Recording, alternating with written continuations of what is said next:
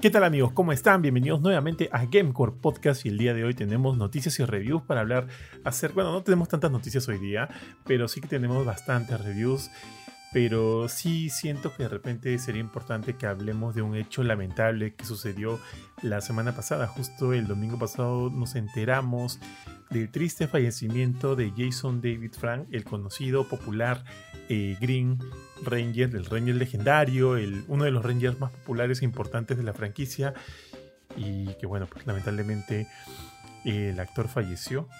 Y, antes de seguir con las noticias y de profundizar en el tema, me acompaña como siempre el gran Jorge García Soto. ¿Cómo estás, mi estimado Jorge? Hola, Johan, ¿cómo estás? Acá listo, como dices, de hablar de varios, varios reviews que tenemos pendientes y bueno, también este, de esta tragedia que ya, bueno, ya lleva unos cuantos días desde que les ocurrió, pero de todas maneras está bastante fresca. Recién he estado viendo tributos y otras cosas. Por ejemplo, creo que hoy día en la mañana la cuenta oficial de Power Rangers en Twitter hizo un. y en, YouTube también.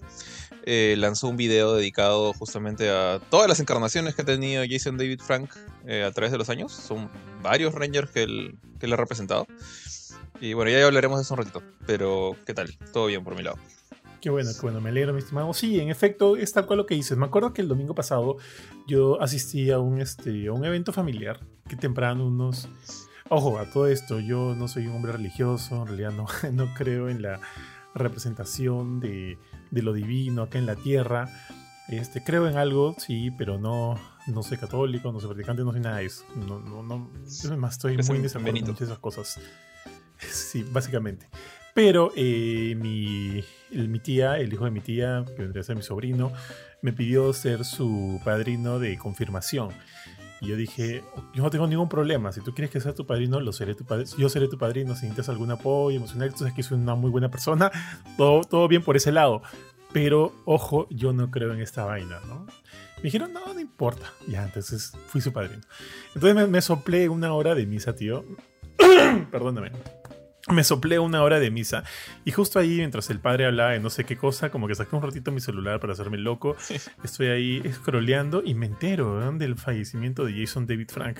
Y dije, what? Espera, espera un momento, este, ¿qué pasó acá? Evidentemente quería enterarme de más, pero era muy rochoso, pues no estar ahí en medio de la iglesia, estar ahí este, buscando la información. Pero sí quiero contar este detalle, porque sí me llama mucho a mí la, atención como, como, como, boomer que somos en la actualidad. Porque este, en un momento yo ya me quedé, me quedé solo en la banca con los otros padrinos mientras nuestros, este, en mi caso mis sobrinos estaban yendo a house, sí. Mis sobrinos estaban yendo a, a, que les pongan no sé qué cosa. Al momento en que regresaron a la banca, le dije, se, oh, llama Renzo, ¿no? Oh, Rencito. Bueno, ya está grandote, igual le, sigo diciendo Rencito, ¿no? Oh, Rencito, ¿sabes? Mira, ¿lo conoces? Y le mostré la noticia, ¿no? De, la, del fallecimiento de Jason David Frank y me dijo, no, no sé quién es. Ahora, mi sobrino tiene 15 años, entonces, este, y es ya es toda una nueva generación. Es más, no sé si le gustan los Power Rangers, porque sé que él le gusta mucho el fútbol, ve mucho el fútbol, tiene una cuenta de TikTok de fútbol, donde mucha, tiene más seguidores que nosotros, ¿no? donde para hablando cosas de, de fútbol, de contrataciones y qué sé yo. Perdón. Y qué sé yo. Entonces le dije, oye, ¿lo conoces? Me dijo, puta, no, no, no lo conozco. Ahora, yo no, como te decía, yo no sé si lo conoce. Perdón, yo no sé si no lo conoce porque evidentemente al parecer no es tan fan de los Power Rangers. No creció con ellos, evidentemente. O es que de repente, pues, qué sé yo, pues le, le, tiene otras, otras aficiones, como justo lo que comentaba del fútbol. Pero me hace pensar, pues, ¿no? Que ya, evidentemente, para muchas generaciones actuales el nombre de Jason David Frank puede pasar muy desapercibido, pero no para nosotros. O sea, es una... Que crecimos... No, dale, dale, perdón. No, no, termina, termina, porque para completar la idea, complementar la idea. Sí, simplemente eh, iba a decir que, que nosotros sí llegamos a crecer viendo Power Rangers. No voy a decir que ha sido como que la serie más importante de mi niñez, de mi ya casi adolescencia ni demás, porque estaba lejos de serlo, pero en una época donde no el cable no era tan no me acuerdo si, sí, pues esto llegó antes del cable, cuando todo el cable no existía, donde no había, este, ah, no, había eh, oportunidad de consumir contenido a través de internet. Eh, tú veías lo que había en la televisión y en, un canal pasaban los Power Rangers. Así que em, yo, por lo menos yo he crecido con eso hasta cierto punto, he seguido las temporadas y evidentemente sí le tenía cierto, cierto cariño al personaje, al actor. Pero no, dale, dale, Jorge. No, o sea, sí, justamente eh, lo que dices es cierto. Yo creo que eso pasa con cualquier eh, celebridad o, no sé, estrella de, cine, series, película, lo, que sea, ¿no? Eh, incluso, digamos, si, si se muere el creador de algún personaje importante que ha dejado de ser tan o sea, digamos, si, ahorita se muere, o sea, cuando se, murió Stan Lee, ¿no? Cuando murió Stan Lee, todo el mundo sigue conociendo a Stan Lee porque sus personajes se han mantenido este, vigentes, ¿no? Con, las películas de Marvel, ahora último, no tanto con los cómics. Eh, por más que pues, gente que pueda discutir, querrá discutir eso, la, verdad es que la gente que ahorita conoce Marvel por las películas. Entonces, pero si por ejemplo ahorita, este, no sé, se muere el voy a decir cualquier cosa, el creador de los Thundercats. No sé, a, mí no, me llama tanto la atención los Thundercats, pero por ejemplo, gente de la generación de mi hermano mayor sí es como que parte de su niñez. Él, él, la otra vez este, me regaló un pueblo de Thundercats hace tiempo. Para mí era como que, ah, o sea, sí me acuerdo de esto gatos, pero no son tan chéveres, pero a él le encantan, ¿no? Entonces, la cosa siempre es generacional, así como a mí no me impacta tanto ponte los Yayos o, los, o los Thundercats, a pesar de que ciertas cosas que, con las que, digamos, sí mantengo cierta conexión, como las tortugas ninja, por ejemplo, desde, desde niño, los Transformers. Eh, hay cosas que simplemente van quedando en el pasado o en las manos de generaciones eh, que ya llegan a ser adultos, como, como tuvo yo. Eh, en el caso de los Power Rangers, yo siento que todavía están más o menos vigentes. No tanto como en nuestra época. Creo que cuando, cuando salieron en Canal 9, estoy casi seguro que fue. Me acuerdo que ese, eh, Canal 9 se consagró con los chivolos de, de los 95, 96 por ahí, porque trajeron Spider-Man, trajeron Iron, las series animadas de los 90, ¿no? Trajeron X-Men. X-Men. Y trajeron Power Rangers. Incluso ponían, en la época en que había comerciales, ¿no? Ponían comerciales de sus series. O sea, le, pusieron bastante puncho y, y, yo, este, como que Así como en su momento creo que Canal 4 fue que trajo anime con, o sea, Capitán Subasa, Saint Seiya, como que se arriesgaron por cosas así locas. El 9 se arriesgó por estas cosas, ¿no? Como series de cómics y, Power Rangers, cosas, cosas que están de moda en Estados Unidos. O sea, dejar de traer tanto, o sea que a ti te encanta, ¿no? Tanto Chespirito y cosas que, hemos que han consumido nuestros viejos, sino irse por estas cosas que, los gringos están consumiendo en la época. En la época de Jim Lee, ¿no? O sea, en los 90 eh, y bueno, Power Rangers no tiene nada que ver con Jim Lee, pero por ahí llegó, ¿no? Este, en esa época y, yo sí pues veía religiosamente, ni siquiera era semanal la cosa, como ya nosotros en esa época, como tú bien has dicho, no había cable, entonces estábamos atrasados temporadas por, por detrás de los países del primer mundo.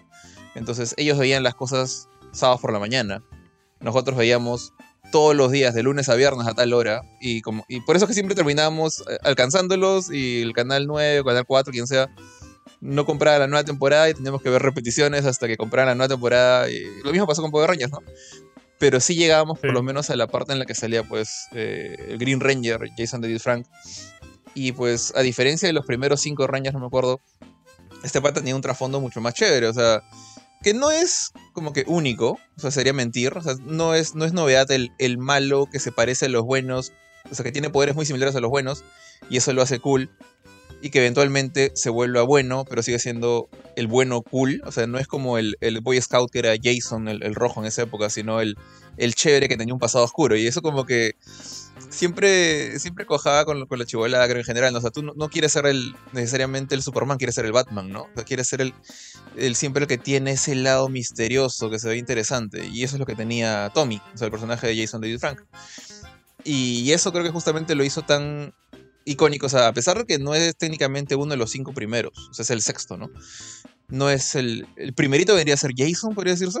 Eh, Austin St. John, que también le mandó su video de, de No somos patas, pero te admiro, cosas así. No sé si viste ese video. Bien feeling.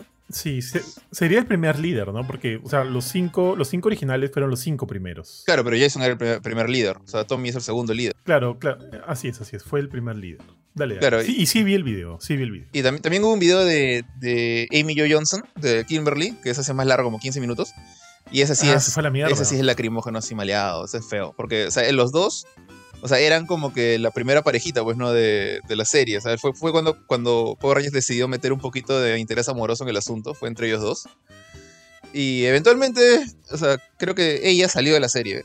Tommy se quedó por mucho tiempo más. Eh, pero seguían siendo patas, los dos como, como, actores. Y han salido incluso en la película, esa horrible película que, de live action que hubo hace poco. Ellos eran el cambio. Ah, tiene un cameo, ¿no? Sí, como un cameo. El cameo. Entonces, este. El pata ha estado. Prácticamente se volvió sinónimo con la franquicia de Power Rangers hasta que llegó el punto en que ya era. No, ni, siquiera hasta un punto. O sea, el pata hubiera seguido saliendo. O sea, siguió saliendo incluso en temporadas. Y creo que acá un poco entra con lo que le pasa a tu sobrino. O sea, yo vi justamente comentarios en Twitter de gente diciendo, pucha, que, le dolía, ¿no? La muerte de Jason, diciendo, diciendo que, que, era el mejor Ranger de todos. Y por ahí había chivolos que decían, ¿y este quién es?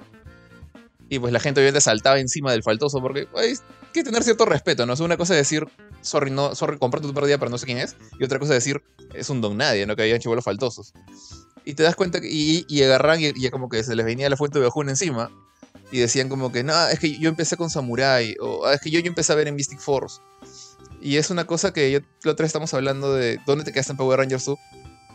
Y aparte que crecí, yo le perdí un poco de la atención a los Power Rangers cuando dejaron de ser una serie, o sea, con continuidad. Y es más o menos ahí cuando desaparece Tommy. O sea, Tommy estuvo en, digamos, en la primera generación de los Mighty Morphin, pero luego pasó a ser parte de los Thunder, o sea, de la segunda parte, de los, Ninja, que era como que la tercera No, esa es la segunda parte de los Ninja. Después siguió siendo Power Ranger Zio. Después siguió siendo Power Ranger Turbo. Ya como que son cuatro generaciones pero gracias a él y otros personajes más, había una cierta continuidad. Tú sentías que estabas viendo la segunda, tercera, cuarta temporada de la misma serie que habías visto hace años. Ya cuando, cuando termina la temporada de Los Galaxy y sigue, no me acuerdo ni cuál seguía después de eso, ya empieza esta nota de la nueva temporada viene con nueva gente, con nuevos poderes, un nuevo team que no tiene que si salen los anteriores es un cambio, nada más. No hay una no hay un pase de antorcha, un pase de posta como había antes.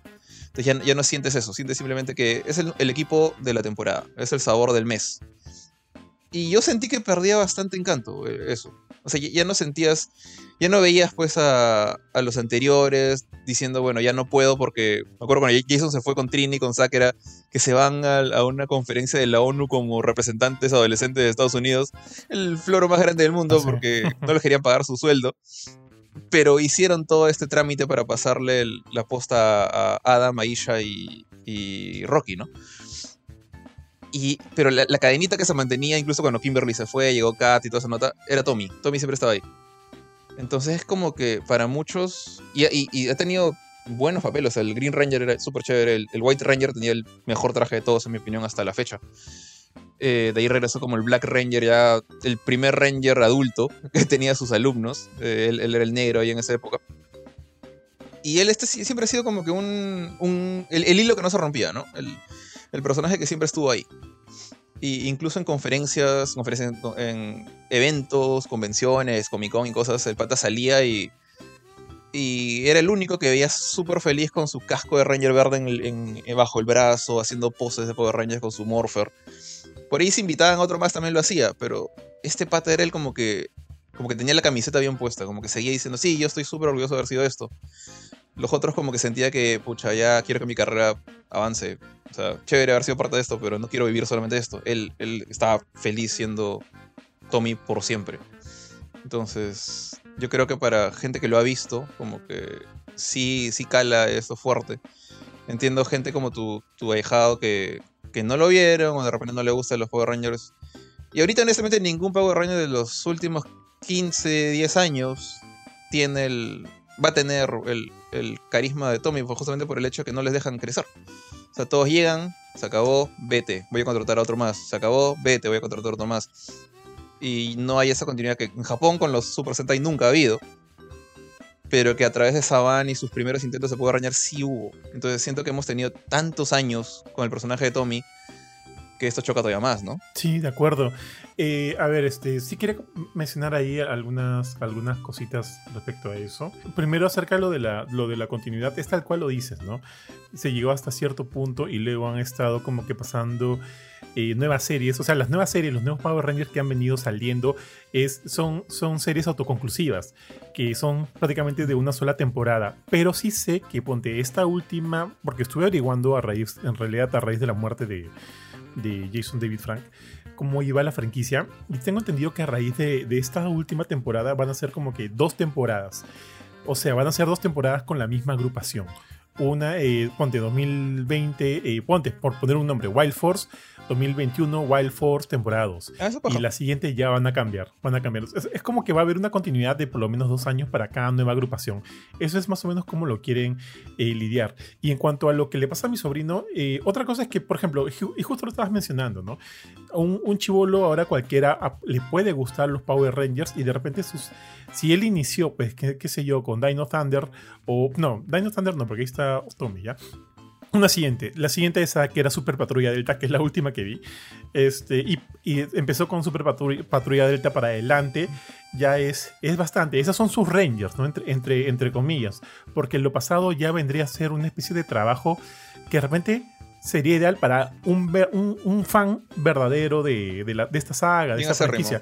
Porque, porque me pongo a pensar que esto es, es, es algo similar a Doctor Who, ¿no? Por ejemplo, alguien que empiece Doctor Who con Tennant, para él el Doctor Who va a ser Tennant, David Tennant. Claro. Y de repente, si, si quiere tomarse el, el trabajo de ver todas las temporadas pasadas que son larguísimas, ya es otra historia, pues no, ya es otro chongo, y ahí hay, un, hay una labor extra.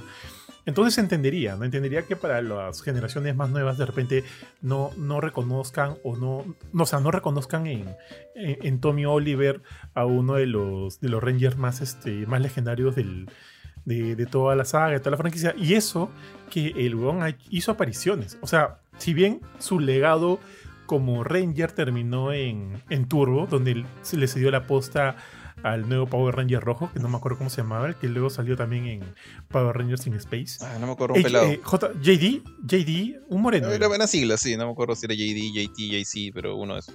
TJ o algo así, ya, fácil, ya, probablemente. Eran, eran dos siglas. Entonces, este, luego de eso, eh, No duró él nada no regresó.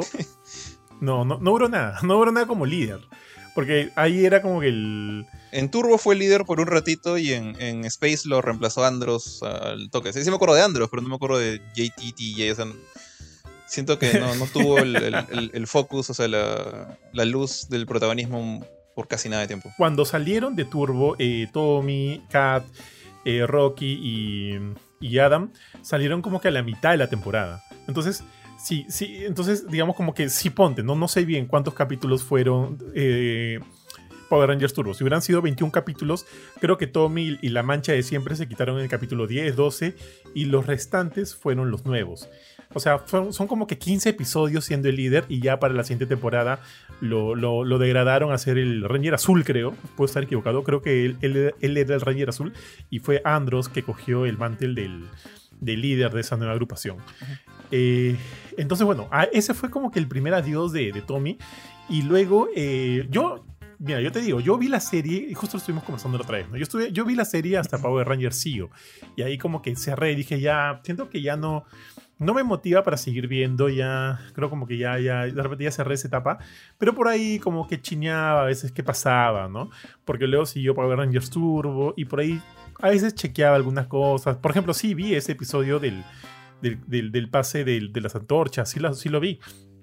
Pero no fue como que seguía. Además, ni me acuerdo quién era la villana de, de Power Rangers Turbo. Creo que era alguien llamada Divatox. Solo por, Eh, sí. porque hace Sí, poco era me una vi. tía, una, una- una tía vieja que, que tenía un dojo cyborg o algo así. Divatox se llama así. Tal cual. Me acuerdo porque, como te digo, hace, hace poquito hice, hice un pequeño research y, y- y me, acordaba de, me acordaba del diseño de la tía, y además no me acordaba del nombre. Entonces, este, no fue sino hasta cuando yo ya estaba en la universidad y me acuerdo que me, levantaba temprano para prepararme e, ir a, mi, a mis clases, a mis clases eh, de las 9, 8 de la mañana, que sé yo, no sé.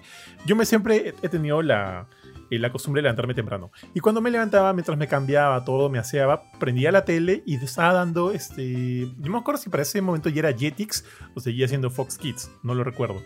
Pero vi, vi un, dije, sapié y estaba dando algo de los Power Rangers. Dije, man, ya, no, o sea, ¿qué, ¿cuál será la nueva generación de ahora, no? Y vi que salía este Tommy. Y dije, oye, ¿qué? ¿Tommy?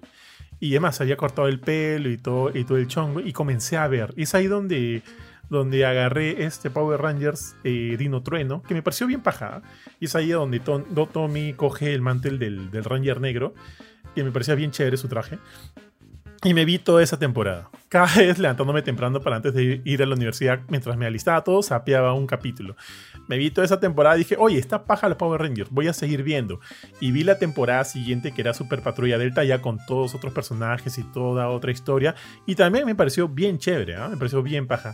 Luego eso ya no, ahí lo dejé, ya no volví a ver, no sé, me cambiaron horario, qué sé yo, pero ya no seguí viendo más Power Rangers. Desde CEO hasta Dino Trueno, que volví a cogerlo. Y, me pareció paja. O sea, si yo volví a, Power Rangers en su momento fue por haber visto a Tommy, tío. Entonces, yo considero que en efecto el personaje tiene una especie de, de poder especial, ¿no? Sobre quienes han crecido viéndolo a él como el Ranger Verde y de repente volverlo a ver en pantalla motivaba a, por lo menos a mí, como un este, televidente de, de, antaño noventero boomer, a querer conocer un poco más de él y qué fue lo que pasó con él. Eso, me, eso quería saber, qué fue lo que pasó. Y luego, mira, acá justo viendo en la página de, Wikipedia, veo que el men luego tuvo otros, otros este, apariciones, cameos en, en siguientes temporadas. Estuvo en un capítulo de Super Mega Force, estuvo en un capítulo de Hyper Force y estuvo y parece que este es el más loco es su papel su papel en, en Super Ninja Steel donde lo clonan como un robot Tommy acá estoy, acá estoy viéndolo o sea sale un robot Tommy y él llega para deshacerse de ese robot. Y lo paja de esto es que tiene un morpher que le permite cambiar entre el Green Ranger, el White Ranger, el CEO, el Black Dino Ranger. O sea, ahí Eso me parece chévere. ¿ah? No lo he visto, pero suena paja. Dale, dale, dale. Sí, he visto ese. No, no he visto la serie, he visto ese video de esa pelea con el robot. No sé ni de qué temporada fue. Yo juraba que era de No Thunder, porque yo, yo, no he visto esa temporada. Pero este. 2018. ¿Cómo? 2018 ah. Super Ninja Steel. Ah, ya fue mucho después. Pero, o sea, yo, yo, yo me acuerdo que empecé. O sea, aparte de que ya no los veía porque no, no había continuidad. Cuando aparecían los cambios, ya sentía que, oye, esta gente ya está. Acá, solamente quiere vender juguetes. Porque. Eh, y bueno, desde siempre quiere vender juguetes, pero ese tipo de cositas como el, Master Morpher, me acuerdo que me, me un poco. Porque, y esto es solamente el, el, fan sonso de mi lado, porque, o sea, si, si, si respetas lo que pasaba antes, el White Ranger nació porque el, poder verde era de Rita y no funcionó, y estaba como que matando a Tommy, estaba apagándose también, se estaba perdiendo. Y lamentablemente no pudieron salvarlo. En, en un capítulo más o menos este, triste, que Tommy pierde sus poderes. Y de ahí, bueno, Sordon crea el White para devolverle poderes y ponerlo como líder, así. no, ni, no, hubo ni votación, lo votó a Jason así sin asco, me acuerdo. Yo me quedé un ratito como que, ¿the fuck? Pero bueno, y después este, eh, estos reyes también pierden sus poderes cuando, cuando destruyen a los Thunder Swords, los recuperan como ninjas. Después los vuelven a perder cuando, cuando este Lord Set creo que fue el que hizo un ataque así masivo sobre la... No miento, el, Rey Máquina... No, Lord Set fue. Sobre el, la base de los Rangers y tienen que buscar el cristal SEO para construir el SEO. Entonces, esos poderes, como el, verde, el blanco, estaban perdidos. Y aparece en un capítulo, aparece Adam con el poder del, Ranger negro clásico. Aparece Tommy con el poder del verde, del, del, turbo rojo, del SEO rojo, del white. Como que, oye, ya, pues, o sea, respeta tu propio canon, maldita sea. Pero eh, desde un punto de vista fanservicero, supongo que es simpático. Sí, a mí no me molesta, porque mira, no sé, han pasado tantos años y yo prefiero pensar que hay cosas que no sé, que han sucedido en ese, en ese lapso, que, que, yo digo, ya que chu con tal que se vea baja. Por ejemplo, en ese episodio también que es antiguo, es un episodio legendario, que es Forever Red, donde salen hasta ese momento, hasta esa generación, todos los Power Rangers que fueron en algún momento del color rojo. Sí. Y, salía Tommy con su, con su traje de Sio, Sio rojo, y también salía Jason con su traje de, de, tiranosaurio, de tiranosaurio rojo, cuando creo que esas medallitas se habían perdido, se destruyeron. Ya me acuerdo. estaban, sin poder. en ese momento lo debía haber tenido Rocky, pero salió.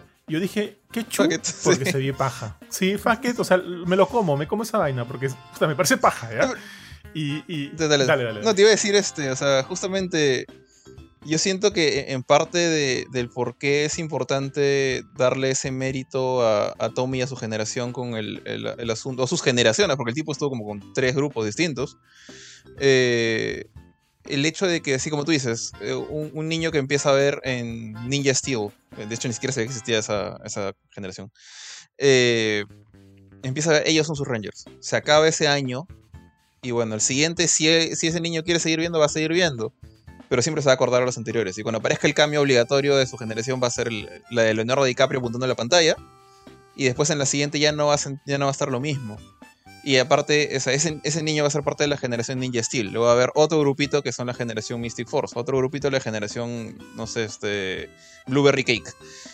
Pero después, cuando. O sea, el, tema con Tommy, y yo creo que ahí está una pequeña diferencia, es que un montón de generaciones de, gente que empezó en Power Rangers, no necesariamente en Mighty Morphin, pudo haber empezado en, en los Ninja con la película. Pudo haber empezado en la generación Sio, pudo haber empezado en Turbo con los carritos. Eh, ya Space, no, él no, no, llegó, pues, ¿no? Pero son varias generaciones ahí que han tenido a Tommy presente. Entonces, simplemente el grupo de gente que empezó con Tommy en la ubicación en la que sea es más grande que el que empezó con, no sé, pues con, con, Jen de Time Force, que es una de mis favoritas, pero está, está ahí, es en una sola temporada. Entonces no, no pasa nada, ¿no? ¿Me entiendes? Sí, sí, total, total. Pero bueno. Entonces, mira, justo estaba viviendo la página de Wikipedia de Jason David Frank y a nivel de televisión trabajó bastante, mira, casi todos sus trabajos están relacionados o vinculados a, lo que es la franquicia Power Rangers. Por ahí estuve en, una, en un episodio de Family Matters, Maños Family Matters, no me acuerdo cómo lo tradujeron acá en... No. Este, era de, Winslow, los Winslow, donde sale Oracle. No me acuerdo. O sea, sé, de Oracle, pero más por memes que por su serie. Honestamente nunca vi una serie de Oracle. Ya, bueno, yo, yo sí veía. Y salió con un personaje llamado Skull, pues qué buena. Luego estuvo en. Estuvo en. Bueno, no conozco estas series. Una se llama Andrés. Sweet Valley High. Sí conozco Sweet Valley High. Sweet Valley High acá se, se le conoció. Se le conoció como este gemelas y no sé qué cosa, una cosa así, una vaina así. Estuvo en un episodio y en películas, estuvo en varias películas de bajo presupuesto, aparte de las de Power Rangers, y no mucho, no mucho más. En videojuegos le prestó la voz y su apariencia a varios juegos que tienen que ver con, con también con la franquicia. Entonces, eh, a lo que voy es que siento que todo su trabajo, todo su trabajo profesional, ha estado él siempre bastante ligado a Power Rangers. Y como tú dijiste en ese momento, él estaba muy muy orgulloso de ese tema. Aparte de que él también ha participado en bastantes competencias de artes marciales. Creo que sabe Jiu-Jitsu, Muay Thai. El pata, o sea. Estuvo en MMA. Cuando tú veías el. Sí, cuando tú lo ves en, en las escenas, porque ahí estoy viendo detrás escenas de, de, de, la serie, él hace la mayoría de sus stands. Cuando es Tommy, ¿no? Cuando es Tommy, está sin el casco, hace la mayoría de sus stands. Cuando no todos son capaces de hacerlo, porque el, pata es muy, muy competente a nivel, a nivel de artes marciales. Y eso creo que también es algo a tenerlo en cuenta. Y bueno, nada, lo triste es que al, al, parecer, o sea, no, creo que ya ha sido oficial, ¿no? Porque en su momento no se había dejado muy en claro. Eh, Tommy eh, se suicidó. ¿Cuándo fue esto? Esto fue el 19 de noviembre, un día antes de, que las noticias salieran, a los 49 años. Murió en su casa en Texas, deja una esposa, tengo entendido que deja dos, hijas. Y bueno, pues eso es muy, muy lamentable. Y también, también te pone a pensar, ¿no? Que todo esto que ha pasado, eh, siento que es importante también entrar en conciencia y conocer las magnitudes de esta, de esta enfermedad, que es la depresión, que no sabemos quién la pueda tener. Por ejemplo, todos los amigos de, Jason David Frank han salido. Primero han estado es, incrédulos ante la noticia, ¿no? No, no, entienden, no saben qué ha pasado. Y en cierta medida se sienten también bastante culpables, ¿no? De no haber podido haber hecho algo, decir algo, o estar ahí para él de repente cuando ellos, o sea, obviamente para ignorancia de ellos, cuando iba a decir Tommy, ¿no? Cuando Jason más lo necesitaba. Entonces hay que darle un espacio de importancia al tema de la salud mental que es importantísimo y eso te lo digo como psicólogo. Es lamentable todo lo que ha sucedido y, y, en verdad para quienes nos están escuchando, busquen a alguien con quien conversar. O no sé, pues no, si tú tienes algún amigo que crees que pueda estar pasando por algún problema, búscale, háblale, porque estas son cosas que se pueden prevenir, felizmente. Eh, entonces, nada, oye, sí quería comentarte algo vi el video de, Jason. ¿Cómo se llama? Austin St. John. quien, hizo, de Jason en, la, en, Power Rangers. Él, salió a hablar acerca de Tommy. Me gustó la frase que dijo, que dijo eso de once, once a Ranger, always a Ranger, que me pareció bravazo. Creo que con eso cerró. Me pareció bastante feeling. Aparte de. también dijo, ¿no? Aparte de la, de, la muerte de, una persona tan especial que como, como Tommy, también se ha perdido un esposo, un padre y su corazón está con, con sus familiares, lo cual me parece muy muy bien. Pero también dijo algo que a mí me llamó la atención de eso de que, que no es un secreto de que se supiera o se, o se, o se pensara de que había cierta enemistad entre, entre ambos. Ponte, yo no sabía eso, sinceramente, o sea, no sabía. Podría haber, o sea, cuando justo ahorita estamos hablando, ¿no? De que lo pusieron a Tommy como líder, cuando a Jason lo, lo bajaron pues a un, a un segundo nivel. Eh, yo como Jason de repente también me hubiera fastidiado un poco, ¿no? Pero no sé si a raíz de eso inició esta especie de enemistad o qué fue. ¿Tú sabes algo? No, la verdad no sé cómo que, empezó la cosa. O sea, dudo que haya sido eso, porque ahí. Bueno, ¿qué, tanta culpa tenía Jason? O sea, Jason David Frank, o sea, Tommy.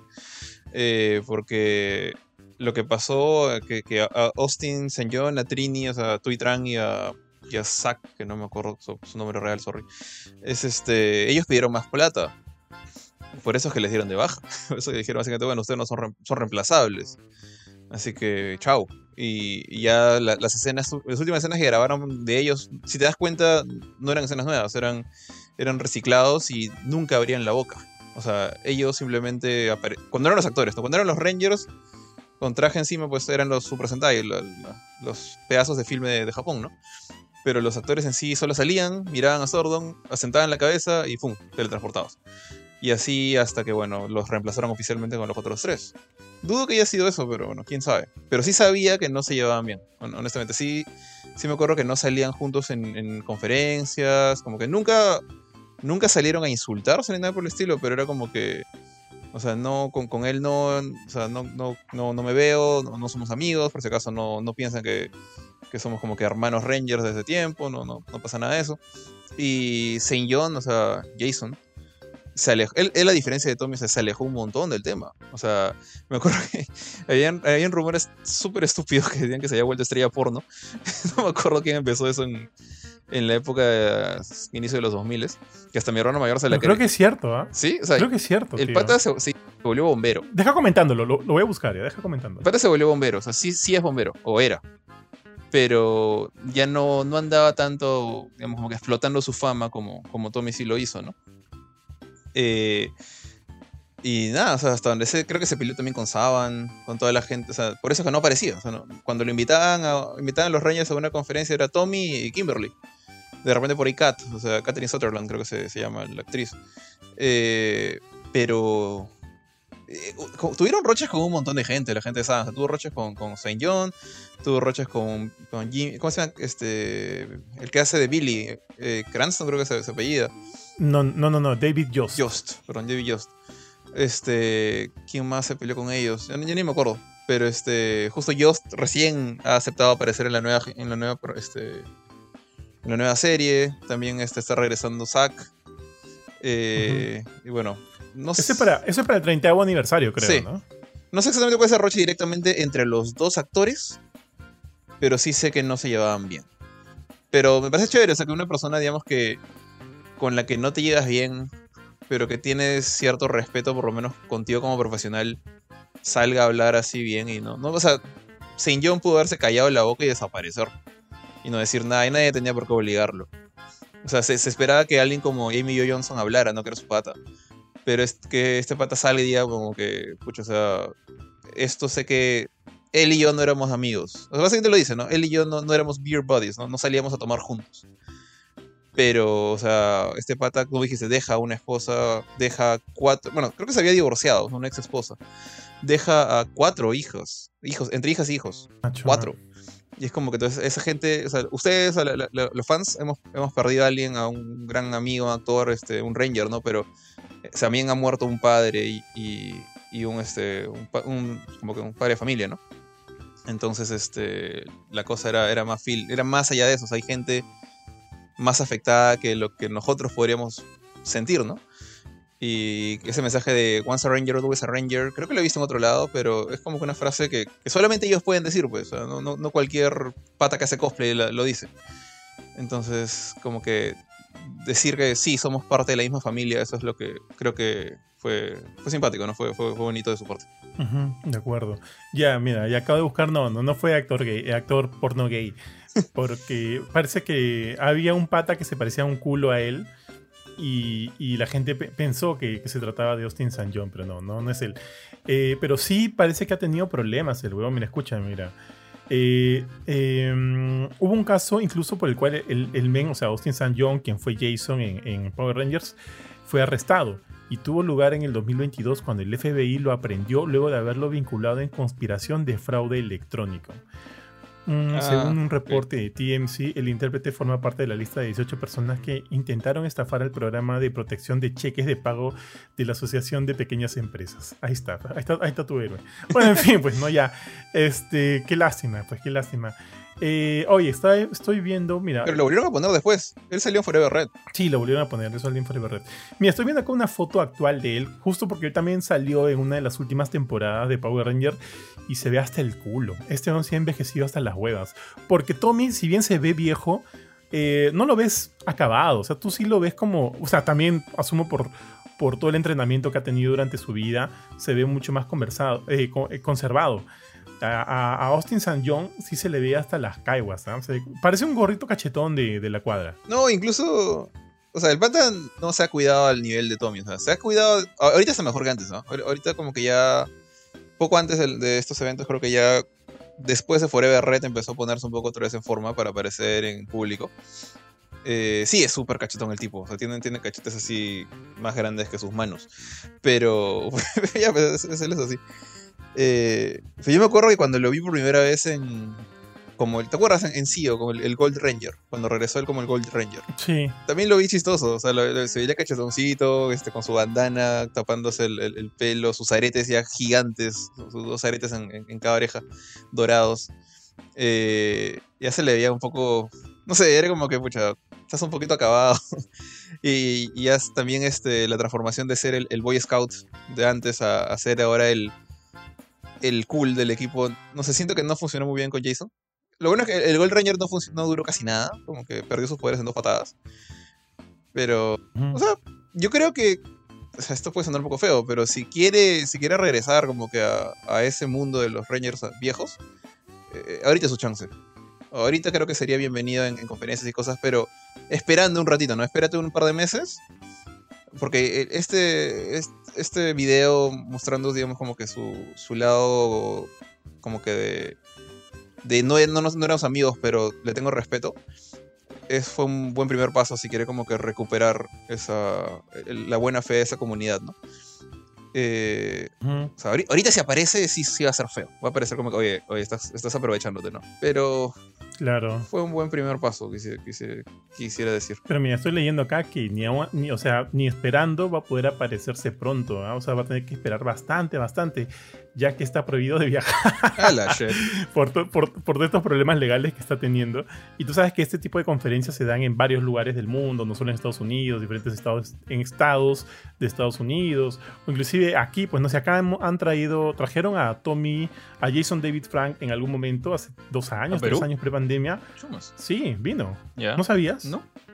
Vino para la, la, Comic Con, la Comic Convention, no sé cómo la llamaron acá para evitar problemas legales. Comic Convention, Comic Perú, no sé. Trajeron a Jason David Frank y vino y todo. Y tiene fotos, tiene foto con algunos amigos míos. Vino con su, con su casco, chévere. Entonces, como tú dices, se abre esa posibilidad pero por lo pronto el men está atado de manos, pues, este Austin John, ya que por temas legales no puede abandonar, este, asumo que el área en el cual está, en el cual vive, hasta donde tengo entendido. Eh, pero bueno, oye, acá también leí eh, dónde podrían haberse eh, iniciado el problema con, con, Jason David Frank y con eso ya lo cerramos porque estamos tomando bastante tiempo para hablar de, de este tema. Parece que cuando ya, pues tú mismo lo has dicho. ¿Te acuerdas cuando eh, eh, tanto él como Trini, como Zack, los, eh, los personajes, no me acuerdo el nombre de los actores, decidieron salir de la serie? Es en efecto, como tú lo dices, por un tema económico. Ellos querían que se les pague mucho más de lo que se les estaba pagando. Y en un inicio hablaron todos. O sea, los Rangers se juntaron, los cinco Rangers, perdón, los seis Rangers los tres que salieron junto a Kimberly, junto este, a Tommy y a Billy entre todos conversaron, hagamos un grupo, o sea, perdón, unámonos, vayamos juntos con este tema. Sadan está ganando un culo de plata, eh, nuestro salario es, es bastante, bastante pobre, creo que podría ser mejor. Vayamos en conjunto, hablemos, propongamos estas cosas y si estamos juntos, no, ellos no van a dar su, su, brazo a torcer. Perdón, ellos van a dar su brazo a torcer. Si estamos juntos, lo vamos a lograr, ¿no? Porque este, es como que o, vamos todos y nos suben el sueldo a todos o nos vamos. Ese, es era el tema. Y parece que a, a, última instancia Tommy dijo, no, no, yo sabes que yo me quedo. No, no, no me, no me voy a meter en líos y Tommy, y bueno, no sé si Tommy convenció a los otros, pero entre, entre David Joss, que era Billy, eh, Kimberly, Emilio Johnson y, y Jason David Frank prefirieron quedarse, no hacer pleito. Los otros se comieron el pleito y ya pues los sacaron de la serie. Parece que ese fue el inicio de la ruptura de la amistad por lo que estoy leyendo aquí. ¿ah? No sé si luego ha pasado algo más o no, qué sé yo. Pero, pero bueno, así se dieron las cosas. Y ya, con eso cerramos, Jorge, ¿o quieres comentar algo más de esto? No, nada, creo que tú has dicho la parte más importante. O sea, eh, de hecho, cuando, cuando, yo leí esto, o sea, es que ni siquiera me la creía al comienzo, pensé que era un rumor. acaba de morir este. Eh, Kevin Conroy hace dos semanas antes de esto, así que era como que esto, esto pareció la broma. Y, y, nada, fue, fue, una pena ver o sea, que, que era cierto y, y, peor aún, o sea, lo, Creo que todavía no se confirma al 100% que fue suicidio, pero honestamente a estas alturas parece lo más probable. Entonces, este, como tú dijiste, o sea, realmente esta enfermedad, como temas de depresión, temas de ansiedad, no son cosas a la ligera. O sea, puede... Lo, malo es que sí, hay gente que lo, toma a la ligera, hay gente que agarra y dice, ay, estoy con depresión y simplemente está aburrido. Mientras que hay gente que en verdad sí tiene depresión de verdad. Entonces, lamentablemente por los primeros, mucha gente piensa que esto no existe y simplemente todos están aburridos. Y no es el caso. hay gente que en verdad sí sufre de, estos temas como la depresión y la ansiedad y, puede llevar a consecuencias bien feas como esta, ¿no? Entonces, simplemente, si en verdad, en verdad, alguien sufre de, esto, de estos temas, eh, lo mejor es simplemente buscar a un profesional. probablemente, primero sería la, mejor idea pues, buscar a familia y amigos, pero incluso es probable que esta familia y amigos no te hagan caso o lo, tomen como algo muy a la ligera. Entonces ahí, a caballero, antes de tomar esa decisión horrible, mejor es buscar un profesional. Eh, y nada, y con eso, muy probablemente con un papel de un profesional le demuestras a tu familia que, oye, en serio estoy jodido. Así que es mejor ir por este camino, ¿no? Sí, siempre busquen ayuda. Siempre busquen ayuda. Eso sí me parece importante. No se queden solo en, en esas ideas. Creo que cuando uno está, cuando uno está solo es más este vulnerable, vulnerable a otras personas, vulnerable a sí mismo, vulnerable a sus propias ideas. Y eso no siempre es lo mejor. Busquen ayuda, ya como, como dijo Jorge, ¿no? ya sea por parte de la familia, ya sea por parte de profesionales, pero busquen ayuda, no se queden solos. Dicho eso, estimado, pasamos de tema y ahora sí vamos full con los reviews que tenemos que teníamos pendientes desde la semana pasada. Tenemos dos cada uno, creo. Así que vamos y le metemos. ¿Quieres empezar tú, Jorge? Eh, yo, entonces este, voy a empezar en, orden cronológico. Así que uno que, como tú dijiste, tengo pendiente hace ya un par de semanas es este Star Ocean The Divine Force. Es un juego, un RPG que salió el 25-27 de octubre. Ya casi es un mes. Eh, y que bueno, que tuve la chance de jugar recién después de su, fecha de lanzamiento. No, no tuve la, oportunidad de jugarlo antes. Eh, pero la verdad es que a través de las varias horas... tengo que decir una cosa. Me sorprende mucho, he visto otros reviews que dicen, el juego se acaba en menos de 25 horas. Puedes, pero tendrías que ignorar demasiadas cosas. Y hay un tema que voy a hablar después en la parte negativa, pero el juego me, o sea, me ha durado más de 30 horas igual sigue siendo poquito para un, este, un RPG, o sea, si consideras pues un Final Fantasy XV de más de 50 horas, eh, esto es poco, ¿no? Pero bueno, ya Star Ocean desde el 4 más o menos ha estado durando poco. El 2 sí duraba un chingo, pero de ahí este, siento que los juegos de Star Ocean han, perdido un poco el presupuesto, de repente han perdido un poquito el favor de, de su publicador Square Enix y se han convertido en, en una franquicia de nicho. Hay, que ser sinceros. O sea, no mucha gente te conoce Star Ocean así como te conocen Dragon Quest, como te conocen Persona, como te conocen Final Fantasy. Eh, yo sí he crecido con Star Ocean, o sea, desde, la primera vez que jugué Star Ocean en Play 1, Star Ocean 2, después jugué Star Ocean 3 en Play 2, Star Ocean 4 en Play 3 y Star Ocean 5, que sí no me gustó, en Play 4. Eh, justamente por ese juego, por Star Ocean 5, eh, yo me acuerdo que estuve incluso en L3 en una entrevista con el productor del juego, yo todo emocionado, con, incluso llevé mi Star Ocean de Play 2 ahí para mostrárselo al team. Eh, yo estaba súper esperanzado con ese juego, con, se llama Star Ocean Integrity and Faithlessness, el, 5. Y no salió muy bien, digamos. Y el juego recibió críticas así lapidarias de medio mundo. Fans o no fans, críticos, público, todo. O sea, la verdad el juego salió bastante mal. Eh, no es como que una porquería de juego, pero es un juego regular a malo. Y yo dije, ya, acá muere Star Ocean. O sea, ya este, Square Enix no le va a dar más plata a TriAce, que son los, los developers de este juego, y también de Valkyrie Profile, que hace unos días, hace unas semanas hice también el, review de Valkyrie Elysium, que no fue hecho por TriAce, pero es de su saga. Entonces sentía como que Square Enix ya le iba a poner la, la crucecita encima a Star Ocean. Pero para mi sorpresa, no me acuerdo en qué evento de PlayStation fue que se mostró. En, un PlayStation, este. ¿Cómo se, llaman, ¿Cómo se llaman los videos de PlayStation? Estos, estos shows mensuales. State of Play. En un State of Play de, PlayStation mostraron esto como. Y lo mostraron como una gran cosa, o sea, lo mostraron como que con, con trailer, con pedacitos de gameplay y todo. Y yo estaba gritando parado en el techo. Y después veo, pues, en. Eh, no sé, youtubers y cosas como diciendo: Este State of Play no pasó nada no hubo nada interesante. Yo quería lapear a todos y cada uno de ellos. Porque para mí era como que la, muestra de que esta serie todavía tiene unos, un último chispazo de vida. Y, ahora sí, hablando de, Divine Force, o sea, yo sé que no ha recibido las mejores reviews, he estado viendo otros reviews, entre gente que le ha dado 7, y por ahí. No he visto menos de 7, pero es, mucho mejor que lo que tuvo el juego anterior. Pero, pucha, para mí sí ha sido un, un regreso así muy bueno. O sea, no excelente, no como que el, el GOTI del año, no hay forma. Sí merecía estar nominado entre los mejores RPGs del año, sí lo, voy a decir así de una vez. Pero, este, para mí por lo menos es un, es un muy buen regreso para Star Ocean. No sé qué tal le vayan ventas. No sé si a nivel de, dinero Square Enix diga, ah, ok, tenemos que hacer el 7. Pero por lo menos a nivel de, desde mi punto de vista como, como fanático y en base a lo que he jugado, es bien chévere. Ahora sí, ¿por qué? Eh, para empezar, el, el juego regresa, digamos, a un poquito de la fórmula en lo que es este plot, narrativa, historia de, del 1, 2 y 3. Bueno, del, sí, del, 2 y el 3 principalmente. Eh, en el sentido de que tú puedes, eh, pero siguiendo el 2, tú puedes elegir entre dos personajes. Uno, eh, que es este, el personaje de, Raymond Lawrence, que es un pata que se dedica a mover su nave espacial, literalmente pues, en el espacio entre galaxias y planetas, para repartir cargo. Es, es, un, es un mercader, es un, es un tipo que, hace encargos, hace deliveries, pero grandes. O sea, no, no, no es un repartidor chiquito, te lleva grandes cargos, carga valiosa. Toda su familia se dedica a eso, de hecho.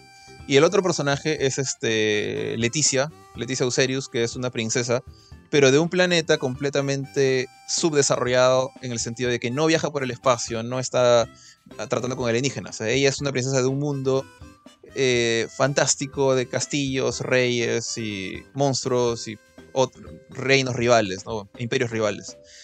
Eh, esa es gran parte del encanto que ha tenido Star Ocean, al menos del 1 al 3. Ya en el 4 rompieron eso por completo y en el 5 lo trataron de recuperar, pero en fin.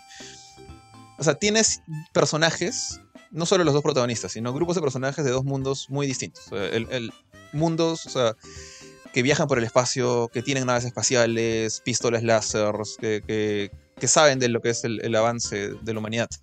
Y el otro lado, gente que nunca ha salido de su planeta, que piensa que las estrellas son puntitos de luz en el cielo, y que más está metido en su tema de mi reino está bajo el ataque de otro que quiere quitarle las tierras, no quiere quitarle el poder a, mi viejo, en este caso el papá de Leticia.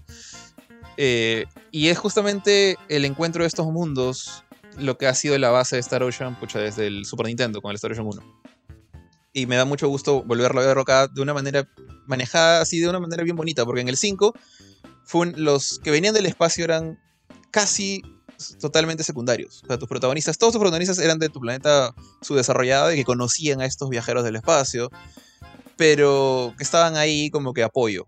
Acá uno de los protagonistas es un viajero del espacio. Entonces está todo este tema de, cómo él termina, o sea, es atacado al inicio de la historia, termina en el planeta subdesarrollado, se encuentra con Leticia. Acá pierdo un poquito la gracia de el hijo a Leticia o el hijo a Raymond al inicio, porque al final los dos viajan casi juntos todo el tiempo.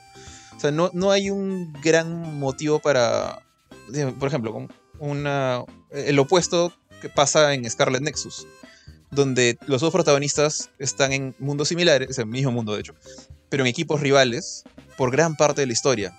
Y recién al final como que se unen y se dan cuenta que el malo en común es otro. Acá los dos desde un comienzo ya son patas. Entonces todo el tiempo son parte del party, todo el tiempo andan juntos. No hay mucho motivo, como digo, para rejugar el juego por completo, salvo ciertas escenitas en las cuales se separan y es más como que ya tú vete con tu team a buscar esta cosa acá, yo voy con mi team a, hablar con este tipo acá, allá.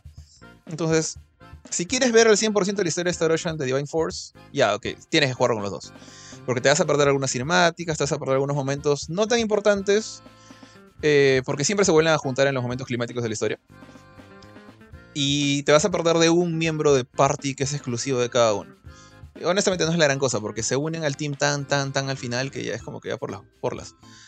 Eh, pero me gusta mucho la interacción que tienen los dos. Eh, el, tipo este, o sea, Raymond, es, totalmente buena gente, es héroe así al 100%, no tiene nada antihéroe. Pero a diferencia de otros héroes antes, como que él no... Es parte de un grupo que no, que no está prohibido de eh, compartir tecnología con los subdesarrollados. Eh, entonces, les habla mucho de las estrellas, de los viajes en el, espacio. Le tiene rabia justamente a la gente que destruyó su nave. Es bien simpatético. Y lo mismo con, Leticia. Leticia también me cayó súper bien. Eh, porque a diferencia de alguien como, no sé, un pata de la época antigua que ve un celular y lo quiere quemar, es como, ella como que escucha hablar de, las estrellas, de otros planetas, es como que se le encienden los ojos. Y es súper inocente, pero también como que se emociona por ese lado. Y tiene toda la responsabilidad de ser la princesa de su reino. Y no sé, me, cayeron súper bien los personajes. Eh, al final, de todas maneras, hay un giro bien, bien Star Ocean con unos seres raros de otros planetas. Yo creo que eso sería spoiler si, si explico más. Eh, que están tratando de destruir una civilización de una manera medio rara. Eh, y al final, pues los, avanzados y los no tan avanzados se unen en un viaje espacial para, para derrotarlos, ¿no? Pero eso es casi al final. los dos primeros tercios de la historia se llevan a cabo en el planeta no tan desarrollado. Y no sé, eh, la historia en general no es como que la última chupada del mango no es, no es una cosa que se te va a quedar en contigo toda la vida como conmigo es, no sé, la historia de Star Ocean 2, por ejemplo. Eh, pero sí me gustó, sí lo disfruté, no, no lo sentí frustrante, no lo sentí tonto como el de Star Ocean 5.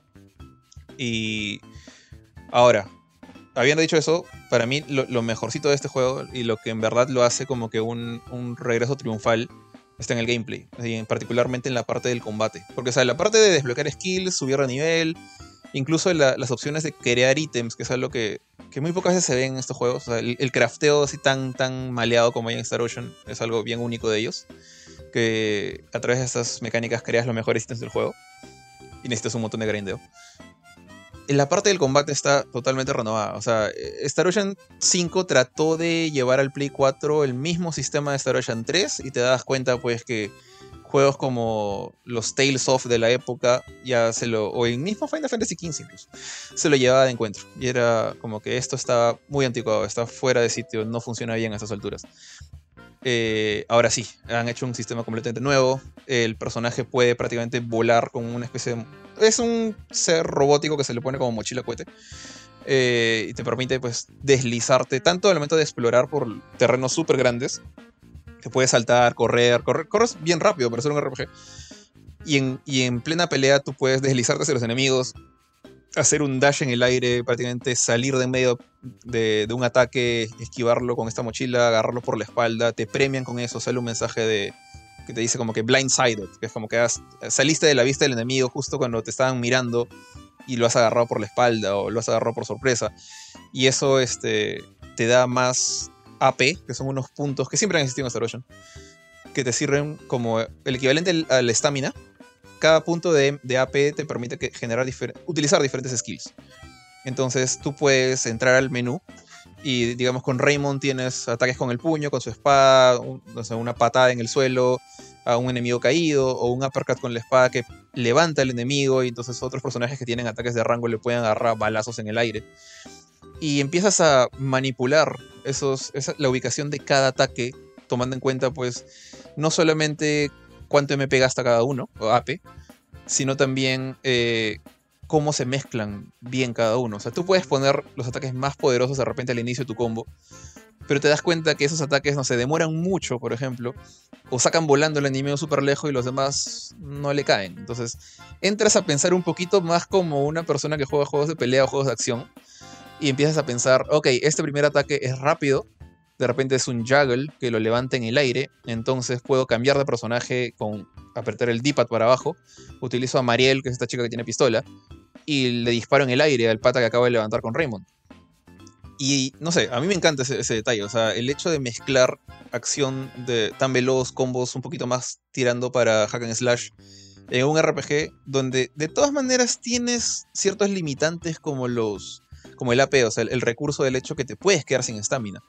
Y si no mides bien tus ataques y solo macheas como demente, te quedas completamente vulnerable frente a un enemigo que te pueda sacar el ancho. O sea, el juego puede no ser muy difícil, pero si te descuidas un boss te puede hacer eh, puré en dos golpes, tres golpes, si es que te quedas parado frente a él sin hacer nada. En ese momento pues tienes que darte cuenta, uy, no tengo AP, hago este dodge, puedo, hacer mis rolls a lo Dark Souls e incluso te premian si es que roleas justo antes de que te caiga el golpe, se pone todo en cámara lenta y te cargan un poquito más de, energía para tu mochila cohete. Y tienes este, este manejo de, estar todo el tiempo pasando de defensas y esquivar y, cargar tu energía de mochila cohete. Le voy a decir así a Duma, que es este robot.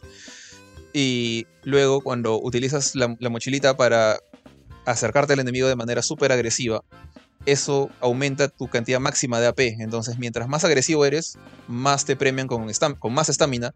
Haces combos más largos, puedes utilizar más personajes o utilizar este ataques más, más fuertes que consumen más, más AP, como los de los magos, que, son un poquito más lentos, se quedan lejos y están cargando sus hechizos. O puedes simplemente, justamente lo que a mí me gusta a mí hacer es eh, tratar de manejar a todos al mismo tiempo. O sea, pones a uno que sabes que se va a demorar haciendo un ataque fuerte, entonces lo dejas lejitos y dices, ya, tú empiezas a castear tu meteoro del cielo, a, Midas, por ejemplo, el mago. Cambio a Raymond y empiezo a protegerlo para que no lo bomeen y no le corten el casting. O este, veo que me estoy muriendo, entonces cambio a la doctora que se llama Nina y, ahí este, ella, por ejemplo, puedes desbloquearle una habilidad que teletransporta a los aliados hacia ti. Entonces, si ves que se mueren, eh, o se, están muy heridos, esperas a que el boss va a hacer un ataque así medio pendavis en una zona. Con Nina te vas corriendo afuera, los jalas a todos a una zona segura y esquivas el ataque al mismo tiempo que los curas. Entonces, todo eso es bien chévere porque no tienes, bueno, de repente a la gente que le gusta por turnos no le va a gustar mucho esto, pero no tienes tiempo de decir, ok, voy a hacer esto tranquilito, uno por uno de mis pasitos en el menú. Tienes que pensar rápido. O sea, puedes apretar pausa y como que respirar un rato y decir, ok, estoy en esta situación, ¿qué hago? O utilizar un ítem que se usan a través de un menú pausado. Pero más allá de eso, no. Más allá de eso, todas las acciones son en tiempo real. Y eso es algo que siempre me ha gustado de Star Ocean y siento que acá lo han llevado pues como que del nivel 10 que estaba antes en Star Ocean 4, lo han llevado al nivel 18.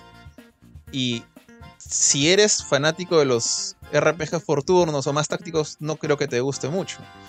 Pero si te gustan los RPGs de acción, creo que este es es, uno de los mejores sistemas de RPG de acción que, he visto. De, repente, ahorita, o sea, si meto cosas como Elden Ring es un poco más discutible, pero hablando de juegos así más JRPGs típicos con sistemas de acción, entre este de acá y el de Tales of Arise, creo que este me gusta más que el de Tales of Arise. Porque te permite, una cosa que me quejé de Tales of Arise, es que no puedes cambiar de personaje on the fly, tienes que entrar al menú y, y cambiarlo ahí. Acá puedes cambiar on the fly, entonces no solo haces combos con uno, haces combos con toda tu party. Y eso me parece súper chévere. Y bueno, hay otras cosas como super ataques, cargando una barra de super y, detalles más así, más normalitos, que se ven súper vistosos. Pero el sistema de combate en general de, Divine Force me ha gustado un montón. El único punto malo que le veo a este sistema de combate es que el balance para algunos jefes es un poquito hasta las patas. O sea, la mayoría de enemigos normales son súper fáciles. Son bien fáciles de derrotar, incluso en la dificultad máxima. Tienes Easy, Normal, Hard, tiene, no creo que se llama Planet eh, Galaxy Universe, así lo han puesto. Eh, yo juego en Universe todo el tiempo y honestamente los enemigos normales no son un gran reto. Tendrías que descuidarte así bien, bien tontamente para que te mueras. O olvidarte de llevar a Nina para curarte. Pero los bosses, hay algunos bosses que sí son una desgracia. Que me acuerdo del, tercer boss, que es un grupo de máquinas, que como unos, eh, unas unos robots sentinelas que cuidan una puerta y están ahí paraditos desactivados y cuando tú te acercas a ellos pues todos se encienden. Y se encienden pues lo de 8 en 8 más prácticamente. Y es, es una manada de robots que no te deja moverte para nada. Todo el tiempo están disparando. Entonces, entonces quieres hacer un combo pero te queda un balazo. Entonces te hacen stagger y, y, no puedes seguir el combo. Te lo cortan, Y en ese momento estás más o menos básico. Tus personajes son más o menos básicos. y no están a la altura de esa situación. Y yo siento que si esa pelea la gané, la gané de una manera un poco chip. Porque empecé a esconderme atrás de piedras, desde ahí activaba ítems para revivir a, mi doctora, la doctora hacía que reviviera lo que podía antes que se volviera a morir, otra vez me escondía atrás de la piedra, salía para hacer un par de golpes de nuevo a la piedra. Y ya, sentí un poco chip la pelea, porque no podía hacer mis ataques tan fluidos como me hubiera gustado. Y eso me ha pasado unas cuantas veces más, unos dos voces más que eh, hay un gigante de fuego, por ejemplo, en otra parte. Que siento que están desbalanceados, así, así, a secas. No están bien balanceados. Para lo que para, con la habilidad con la que llega el player en ese momento son unos desgraciados.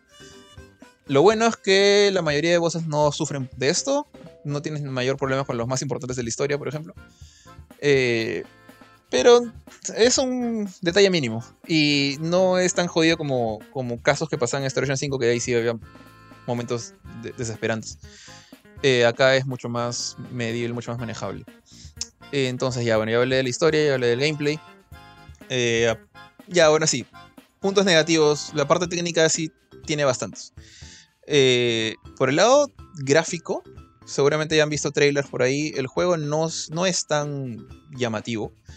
tiene un acabado que parece o sea, sigue siendo 3D, no tratan de hacerse el shading ni nada por el estilo como Tales of Arise, por ejemplo, o Scarlet Nexus.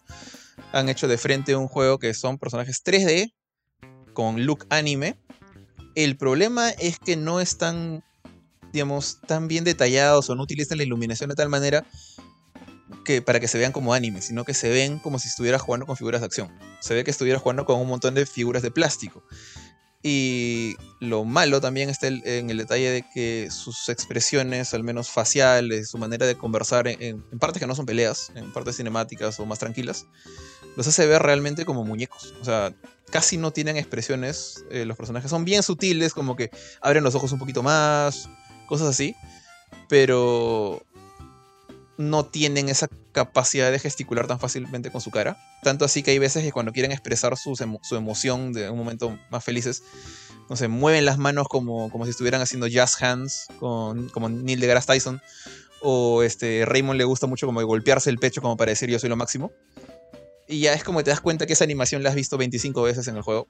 Y es porque no tienen gran manera de expresarse de una manera sutil. Y eso se siente como que de bajo presupuesto, se siente anticuado, se siente forzado, como en la época en los que los, en los sprites art de Chrono Trigger bailaban para decir estoy feliz. Ya, se siente más o menos así. Se siente que no están a la altura de cosas que. de, las expresiones, de las emociones que quieren comunicar.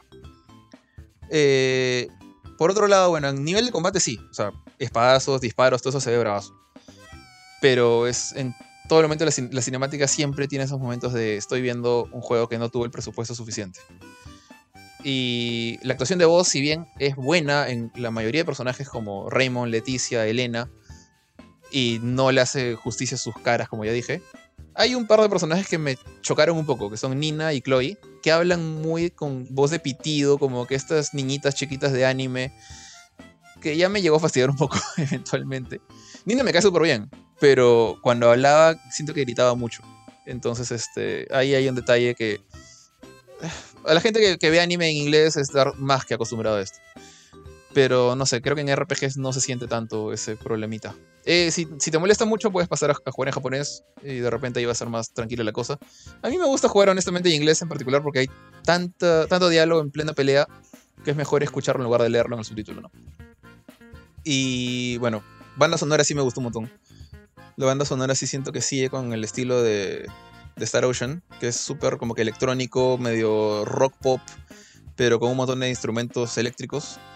Eh, cuando juegas con, Leticia, por ejemplo, hay unos tonitos un poco más épicos, fantasiosos, que cuando juegas con Raymond. Es un buen detalle. Pero sigue siempre el mismo estilo. Eh, buen toque el del intro, cantado por este cantante japonés más viejo que la patada, que se llama Hyde. Me gustó su, canción Pandora para el intro del juego. Pero, no, sabes, es un buen soundtrack. No diría que es como que, uy, lo, máximo de lo máximo del mundo. No es como que el soundtrack de Nier Automata. Pero es un muy buen soundtrack. Entonces, ya con eso, conclusiones. Yo creo que si te gusta el, estilo de RPGs, digamos, eh, clásicos de ir a un calabozo, ganarle al boss en una pelea súper chévere y luego ver una cinemática larga con momentos bien emotivos o bien este, llenos de acción y te caen bien los personajes de estilo anime, acá tienes algo bien, bien interesante, bien chévere. Más aún si eres fan de Star Ocean, no tienes por qué ignorar este juego. O sea, entiendo el mal sabor de boca que puede haberle dejado muchos el anterior. Este de acá creo que arregla prácticamente todos los problemas que tuvo el 5. Entonces, con, hecho, con, hecho. con eso dicho, eh, tampoco no voy a ignorar las cosas malas que ya dije. Entonces, por eso mi nota final es de 8.5. De 8.5 considerando que creo yo para un fan de los RPG japoneses podría ser mucho más. Yo creo que si te gustan los RPG japoneses clásicos, para ti podría ser tranquilamente un 9. Pero, o sea, considerando que esto es un como que un para todos y hay juegos mucho más amigables para gente que no está tan metida en los JRPGs, eh, tiene ciertas cositas que, corregir, que pulir. Entonces 8.5 me parece mi nota, incluso si, si, por ahí veo un 8 me parece justo. 7 me parece un poco mezquino. Pero ya solamente para terminar, ojalá, ojalá este juego venda bien, o lo suficientemente bien como para que Try siga, siga funcionando, porque la última vez que escuché de Try están en la bancarrota o yéndose a la bancarrota, los creadores de esta saga. y que Square Enix les dé un poquito más de plata, aunque sea para otro Star Ocean o, o otro Valkyrie Profile, qué sé yo, ¿no? Pero pero de que se, lo han ganado, creo que se lo han ganado. Oye, y, este, a nivel de performance, ¿qué tal corre? Porque yo he visto gameplay del juego en PC, o sea, en PC y en PC se ve sedita. Es más, este, las animaciones también se ven bastante bien. tú, tú que lo has jugado en Play, ¿qué tal corre ahí? O sea, ignorando el tema de que las animaciones parecen repetidas y armadas de un kit de animaciones de exageradas de anime.exe o, o .zip, eh, las animaciones son fluidas. En, combate son súper fluidas. O sea, de hecho, eh, solo tuve un momento que hubo una caída de frames. No, no entiendo por qué, porque ni siquiera era un combate. Eh, estaba dentro de un templo de, una raza, este, no me acuerdo cómo se llama, la, raza del, personaje de Malkia, creo que se llama, la, chica esta de, pelo morado, largo, la de piel, perdón, piel morada, dentro de su casa, donde, vive su templo, por alguna razón el framerate estaba como, como que se, iba a, unos 30 eh, FPS, un poquito menos, de repente 25 FPS. Y, está en exploración, está caminando, no está haciendo nada especial. Pero fuera de eso, en el mundo abierto y en cualquiera de los otros calabozos, ciudades, etcétera, en las naves, todos los lados donde he estado, corre sedita. Corre muy bien. Eh, sé, yo pensé que de repente era cosa del Play 5 solamente y de repente PC. No sé, cómo será en Play 4. No, lo juego en Play 4. Pero en Play 5, sí, no. Más allá de ese templo, y es una escena que te dura pues 10 minutos. Eh, el resto del juego, el resto de las 30 y pico horas del juego funciona sedita. No tiene ningún problema. Válido, tío. Entonces cerramos ahí y pasamos a mi review. Yo tengo dos. Primero quiero hablar un poquito de la más densa. Este es Pokémon Escarlata y Violeta, o Scarlet and Violet que se lanzó la semana pasada y ha tenido muchas, muchas críticas el juego.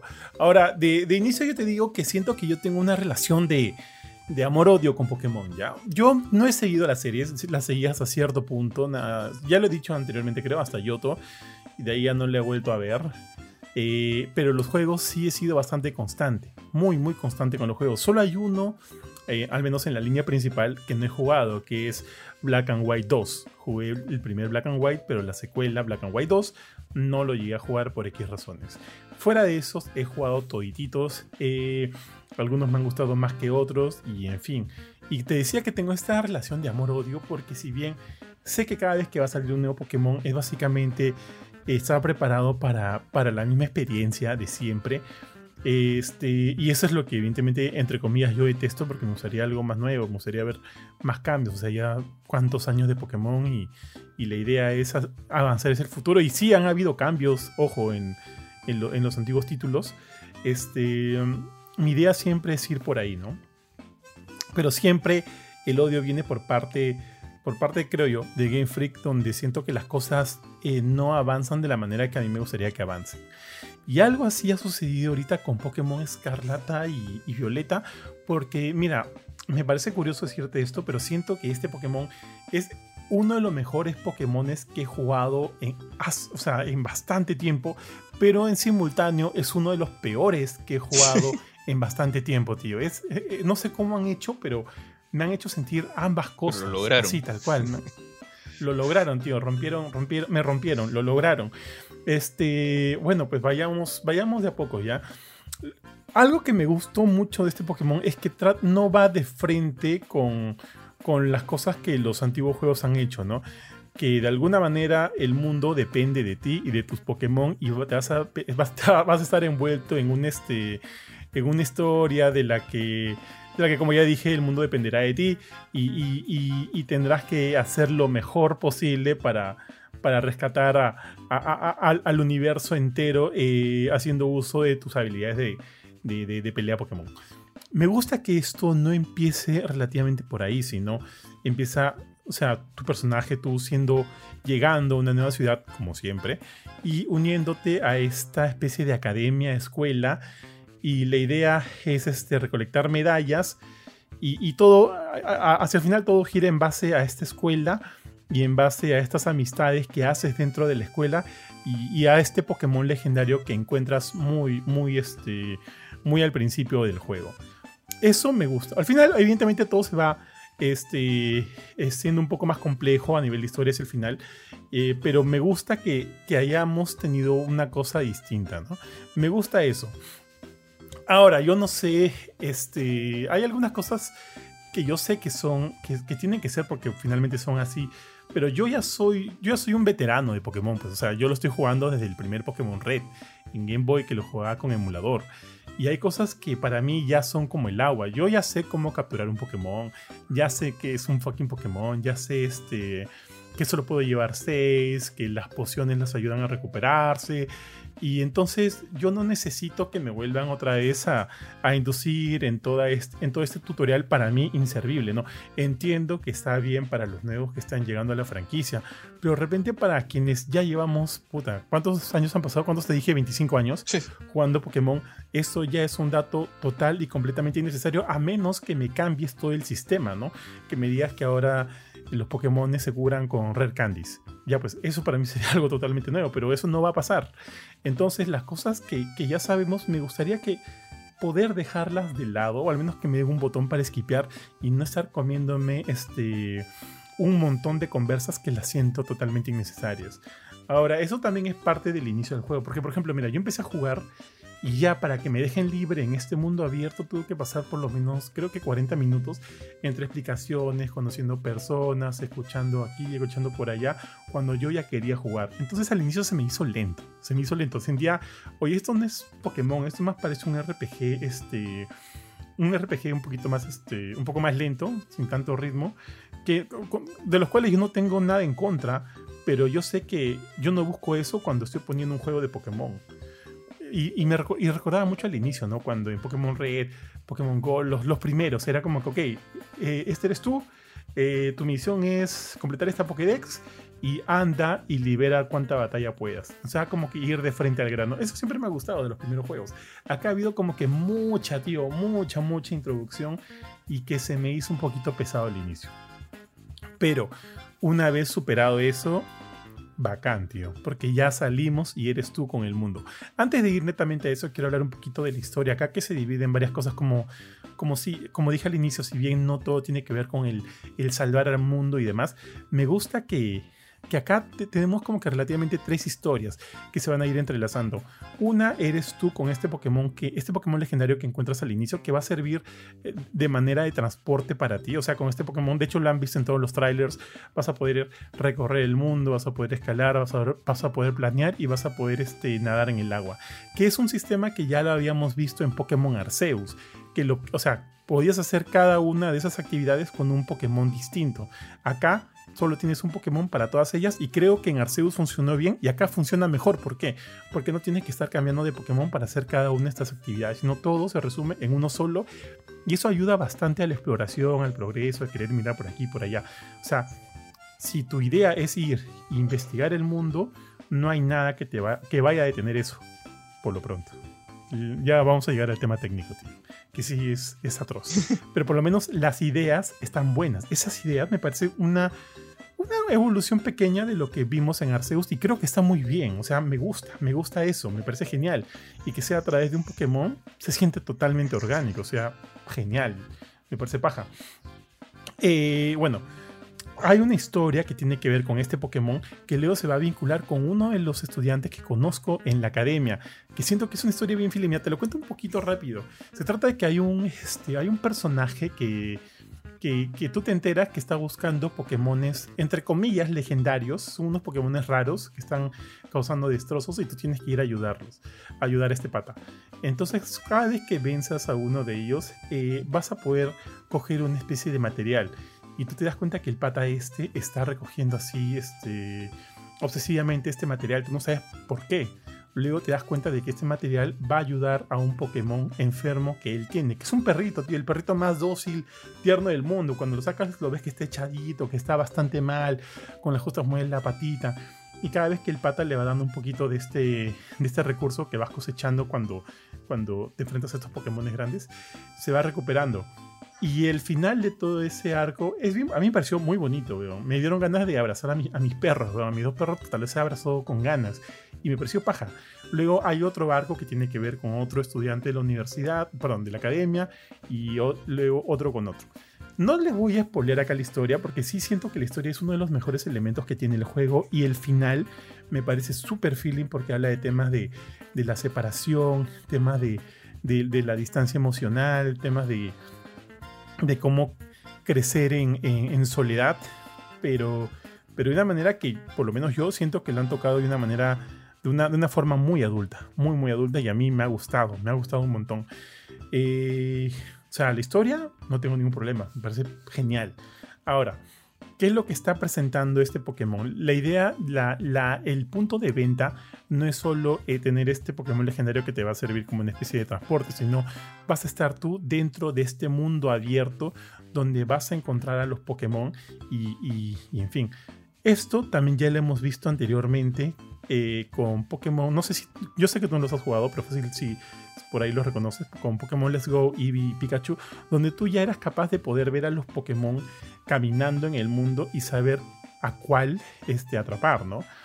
Eh, esto se, se, intensificó luego con Sword and Shield, se intensificó más con Arceus y ahora hemos llegado a un punto en que en que sí, pues yo voy transitando y veo Pokémones ahí libremente y ya no, es, ya no son encuentros aleatorios, sino cada vez que tú vas o a pelear o a querer cazar un Pokémon, sabes a cuál estás yendo. Y siento que ese es un cambio que me parece que es correcto que esté y tiene que estar.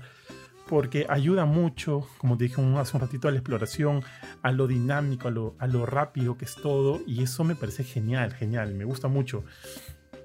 O sea, en ese sentido, sí tenemos un mundo abierto aquí, con Pokémon dentro.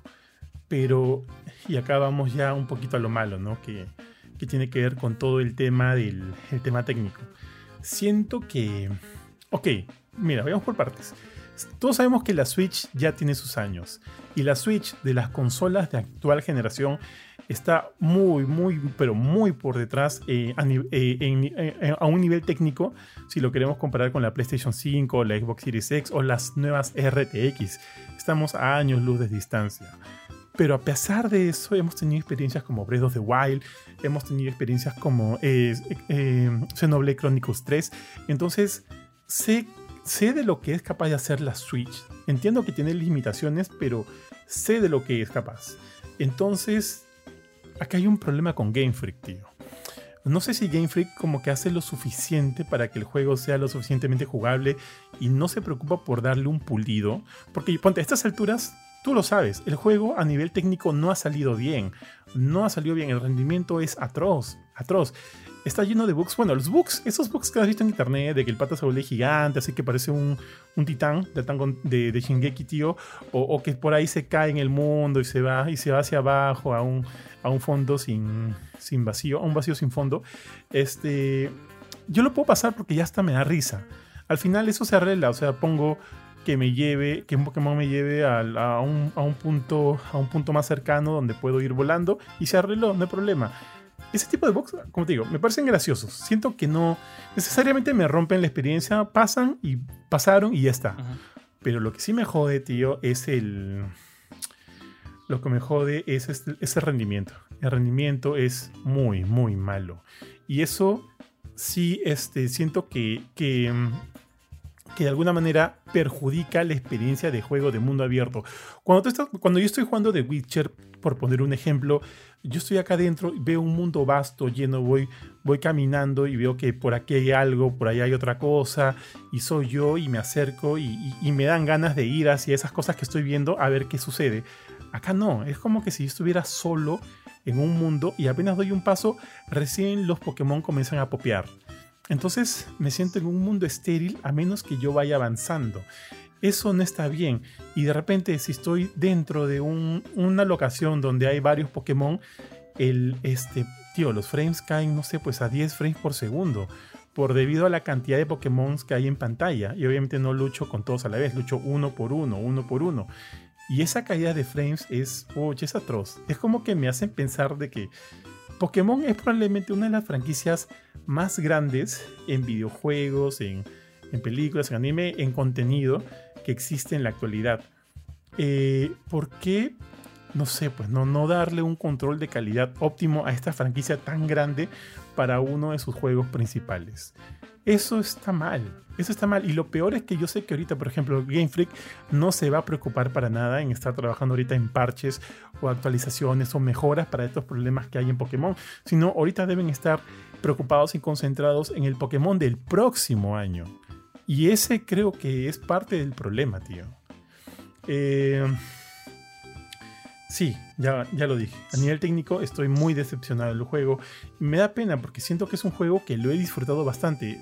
Llevo, así sin mentirte, más de 50 horas de juego entre lo que he estado completando mi Pokédex, completando la historia. Eh, cuando ahorita son 400 para completar esta Pokédex tendré 350. O sea, no me faltan muchos. No me faltan muchos. La mayoría de los que me faltan son esos que tienes que, que este, mm, trasladar a un amigo eh, con algún evento y, en, el proceso van a evolucionar, ¿no? Son esos básicamente los que me están faltando y algunos legendarios que pretendo ir a buscarlos. Entonces, eso te, te, habla de que me ha gustado un montón el juego. He estado muy comprometido con el juego. He estado horas y horas metido, he estado farmeando, he estado haciendo breeding. Ahora, el breeding ha cambiado. No sé si tú llegaste a este punto en el juego, porque tú también lo jugaste en algún momento, cuando este, querías que tus Pokémon tiraran para que salga un huevito. Usualmente los llevabas a estos, a estos lugares Daker, donde dejabas a una parejita de Pokémon o a un Pokémon más hundito, y eventualmente los recogías y te llevabas un huevito. Ahora eso ya ha cambiado, ya no es así. Ahora es mucho mejor es ahora este. ¿qué, ¿qué, hay? Hay las famosas picnics. Entonces tú armas tu picnic en el medio de la nada, pones, o sea, no sacas a los seis Pokémon, pues no sacas solo a los dos que por ahí de repente quieras que, hagan un huevito. Y eventualmente van a, van a hacer uno, tú buscas ahí en tu canastita y vas a, vas a ver ahí una señal de, oh, acá hay un huevito. Ahora, para mejorar eso, pues tienes que darles comida. Es como si pues, que le dieras este, conchas negras, ¿no? Le das comida que por ahí les sube, te juro, ¿ah? les sube el estatus de huevito, dice huevito si les das eso, hay más chance de que salgan más rápido los huevos, qué yo. Entonces hay esos cambios que me parecen que están bien. O sea, hay este, este Pokémon Scarlet and Violet tiene muchas ideas para mí muy, muy buenas que siento que podrían complementarse bastante bien. Mejoran el tema del, querer explorar, mejoran el tema de la crianza de Pokémon, ya sé si los quieres con los Perfect IV, si los quieres para para un nivel competitivo. Hay un montón de Pokémon, tío, son casi 400, son bastantes, son muchos. Este, eh, la o sea, los nuevos, por lo menos de esta generación, me parecen bastante simpáticos, a excepción de los starters, que me parecen, las evoluciones finales me parecen bien, bien feas. Yo me fui con el de fuego, usualmente siempre cojo el de fuego. Me fui con Fue Coco, su evolución, o sea, Fue Coco me parece adorable. Los tres iniciales en su primera forma son adorables. Las evoluciones siguientes son, son bien feas. Al final el mío es una especie de cocodrilo con cara de payaso. Que ya lo paso, porque ya, bueno, ya en fin, ya me acostumbré. Pero, pero no, en general no me han gustado mucho. Es más, siento que desde la segunda generación no me han gustado mucho los starters que han, que les han proseguido, tío. O sea, Me quedo con los de la primera y segunda generación. ¿Qué? O sea, ¿los de la segunda sí te gustaron o no te gustaron los de la segunda? No entendí bien eso. Ah, no, o sea, desde la primera y la segunda generación, todas las demás ya no me han gustado mucho. Me ha gustado la primera, o sea, la primera me encanta, son geniales. Además de que creo que hay un cariño ahí muy, muy fuerte, ¿no? Por Charmander, Bulbasaur y Squirtle. La segunda generación con este. Ah, ¿Cómo se llama estos jóvenes? Cyndaquil, Totodile y Chikorita. Normal. O sea, como que me parecen, me parecen que están bien. Me parecen que están ok. Y también por ahí hay algo de cariño de la tercera generación para arriba, ya es más, ya ni me acuerdo sus nombres ni, ni les tengo tanto cariño, porque sus diseños me parecen medio feos. Pero por lo menos de las dos primeras creo que están bien.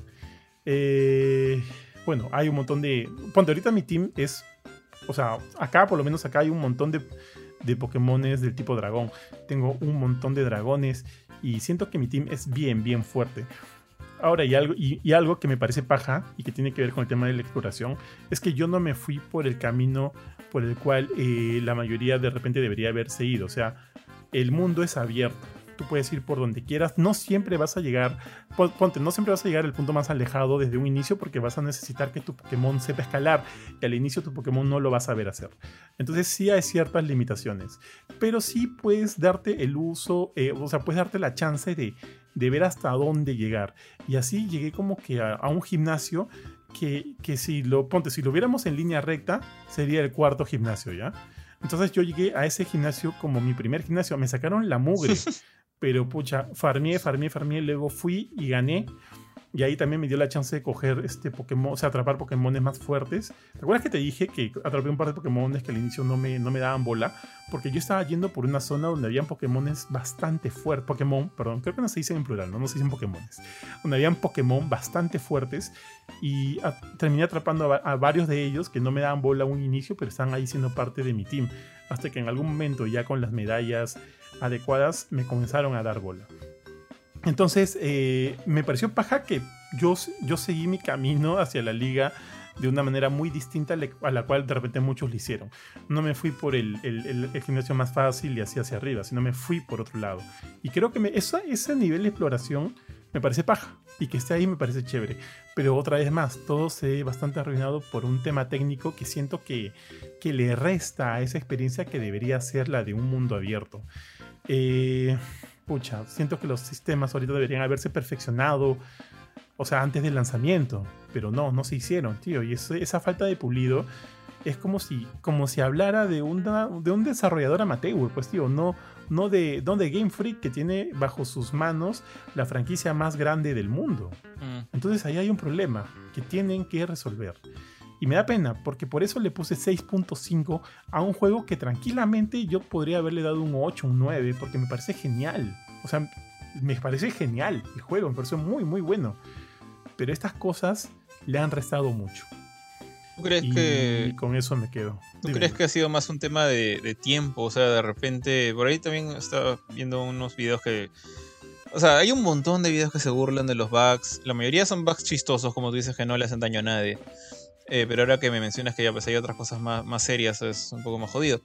Pero, ¿tú crees que con un poco más de tiempo de desarrollo, o sea, simplemente no lanzar ese Pokémon este año? Porque ¿cuándo, ¿cuándo salió Arceus? El año pasado. O sea, están... Ya. No, salió este año, al inicio. A la shit. O sea, ya iba a decir... Y antes de... Y, y tres meses antes salió Sword and Shield, creo. ¿Tres meses antes de diferencia? ¿En serio tan poquita? O un año, a ver, déjame, déjame chequear. A ver, termina tu Yo, yo estoy casi seguro que Arceus salió el año pasado. Pero podría equivocarme. Pero ya, la, cosa es que si, salió el año pasado, en diciembre más o menos, o si salió este año, como tú dices, y, pucha, ya, se, supone que Arceus no es una, un Pokémon. Este año. Este año salió Arceus. 28 de enero, 28 de enero 2022. La Sword Shield. Porque, o sea, Pokémon antes nunca ha sido una franquicia eh, anual. Nunca ha sido. O sea, siempre ha habido varios, varios juegos de Pokémon por generación. No es como Zelda o, o no sé, este. O Mario, que suele tener solamente un gran juego. O sea, un montón de chiquitos, pero un gran juego por generación. O Metroid, no sé. Eh, en el caso de Pokémon siento que pues, en Game Boy hubieron este, los clásicos, rojo y azul, el, eh, dorado y, plateado. Cuando, no me acuerdo ya cuál, fue el siguiente. Yo, no, no, jugué más allá del dorado. Pero siempre han habido pues dos sets de, juegos de Pokémon por generación. O en Game Boy Advance, Game, Boy DS. En Switch hemos tenido... Ya, voy a contar los spin-offs. Más que nada porque no son spin-offs chiquitos como Hey You Pikachu o como Pokémon Snap. Sino que ya son juegos de Pokémon, en mi opinión, o sea, como, como alguien que, que, ve desde lejos, que seguramente un, un, fan así arriba va a decir, no, ¿cómo es posible que digas esto? Pero desde el punto de vista de un fan que no se ha metido en la saga, son juegos hechos y derechos que están al nivel de un juego de la saga principal. Hey You, es, perdón, este, eh, Let's Go Eevee, Let's Go Pikachu, remakes del primer juego, eh, completamente rehechos todos a nivel gráfico técnico, son, están, en mi opinión, a un nivel de un de un este, juego de franquicia central. De ahí tienes a Sword and Shield, como has mencionado. De ahí tienes a Arceus. Ahora tenemos a Scarlet and Violet. Todos en el Switch. Y siento que están saliendo muy rápido. Y no he contado el nuevo Pokémon Snap, como te has dado cuenta, que sí siento que es una cosita aparte que puede vivir feliz y contento. Y, contaste Brilliant Diamond y Shining Pearl, que son los remakes de Diamante y Pearl. Ah, verdad, me había olvidado eso, que, que son, son, chivis, ¿no? Los personajes. Ya. Sí, salió 2021, finales de 2021. Un poquito meses después salió Arceus y ahora ha salido Scarlet and Violet. Y acá tienes otros más. Entonces yo creo que por más que sean juegos que, ok, me vas a decir, Game Freak no hizo los remakes, Game Freak no hizo Snap, mm, yo asumo que sí ha hecho Sword and Shield y hizo este de acá y también hizo Hey, eh, hey este, perdón, Let's Go Eevee. Entonces, los pobres tipos están haciendo Pokémon, Pokémon, Pokémon, Pokémon y no les dan tiempo de, de pulir sus ideas, no les dan tiempo de renovar el gameplay. Creo que lo más eh, extraño o experimental que han hecho fue Arceus, pero no le están dando tiempo en el, en el horno al, pastel, como, como se diría, ¿no? O sea, y siento que eso es. Eso principalmente se, ve en, en bugs sonsos como estos. O sea, cuando ves personajes que se les salen los ojos, o Pokémones que se preparan para la pelea y se caen en un hueco, cosas así que, que, te puede dar chiste, te puede dar risa, es como es porque te das cuenta que esa gente tuvo que darle su atención a otras cosas. O sea, tuvieron que arreglar de repente bugs mucho peores, o en el peor de los casos, tuvo que terminar mecánicas importantes a, última hora, que es lo peor que le puede pasar al desarrollo de un proyecto. estar cerrando, mecánicas importantes como, no sé, los raids, o este tema de la cristalización que he visto que tiene este juego, meses antes del lanzamiento, eso es lo peor que te puede pasar. Entonces, si no tienes tiempo para eso, menos tiempo tienes para arreglar al chivolo que parece el, titán bestia sin pelos. Entonces, no sé, ¿no te parece que de repente Nintendo está siendo un poquito jodido con sus, con sus tiempos para Game Freak? Mm, o sea, puede ser, puede ser parte de Nintendo, puede ser parte de... O sea, lo que a mí me queda claro es que siento que a Game Freak, ya sea, si ya no, o sea, ya sea Nintendo o, o ellos mismos o qué sé yo, eh, la franquicia se les está escapando un poquito de las manos. Eh, ok, ellos siento que saben lo que hacen a nivel de que, que, cuando crean un Pokémon, o sea, por ejemplo, este Pokémon tiene todo ese feeling de, de salir y atraparlos a todos, porque es lo que estoy haciendo, tío. Estoy tratando de atraparlos a todos y estoy ahí metido y cada vez que puedo entro porque es, es, un, es, un, es una pinche obsesión ese juego. Y, Game Freak sabe ese business y lo traduce bastante bien en sus juegos. Eso está bien, eso está perfecto. El tema es que se les está escapando de las manos eh, todo lo demás.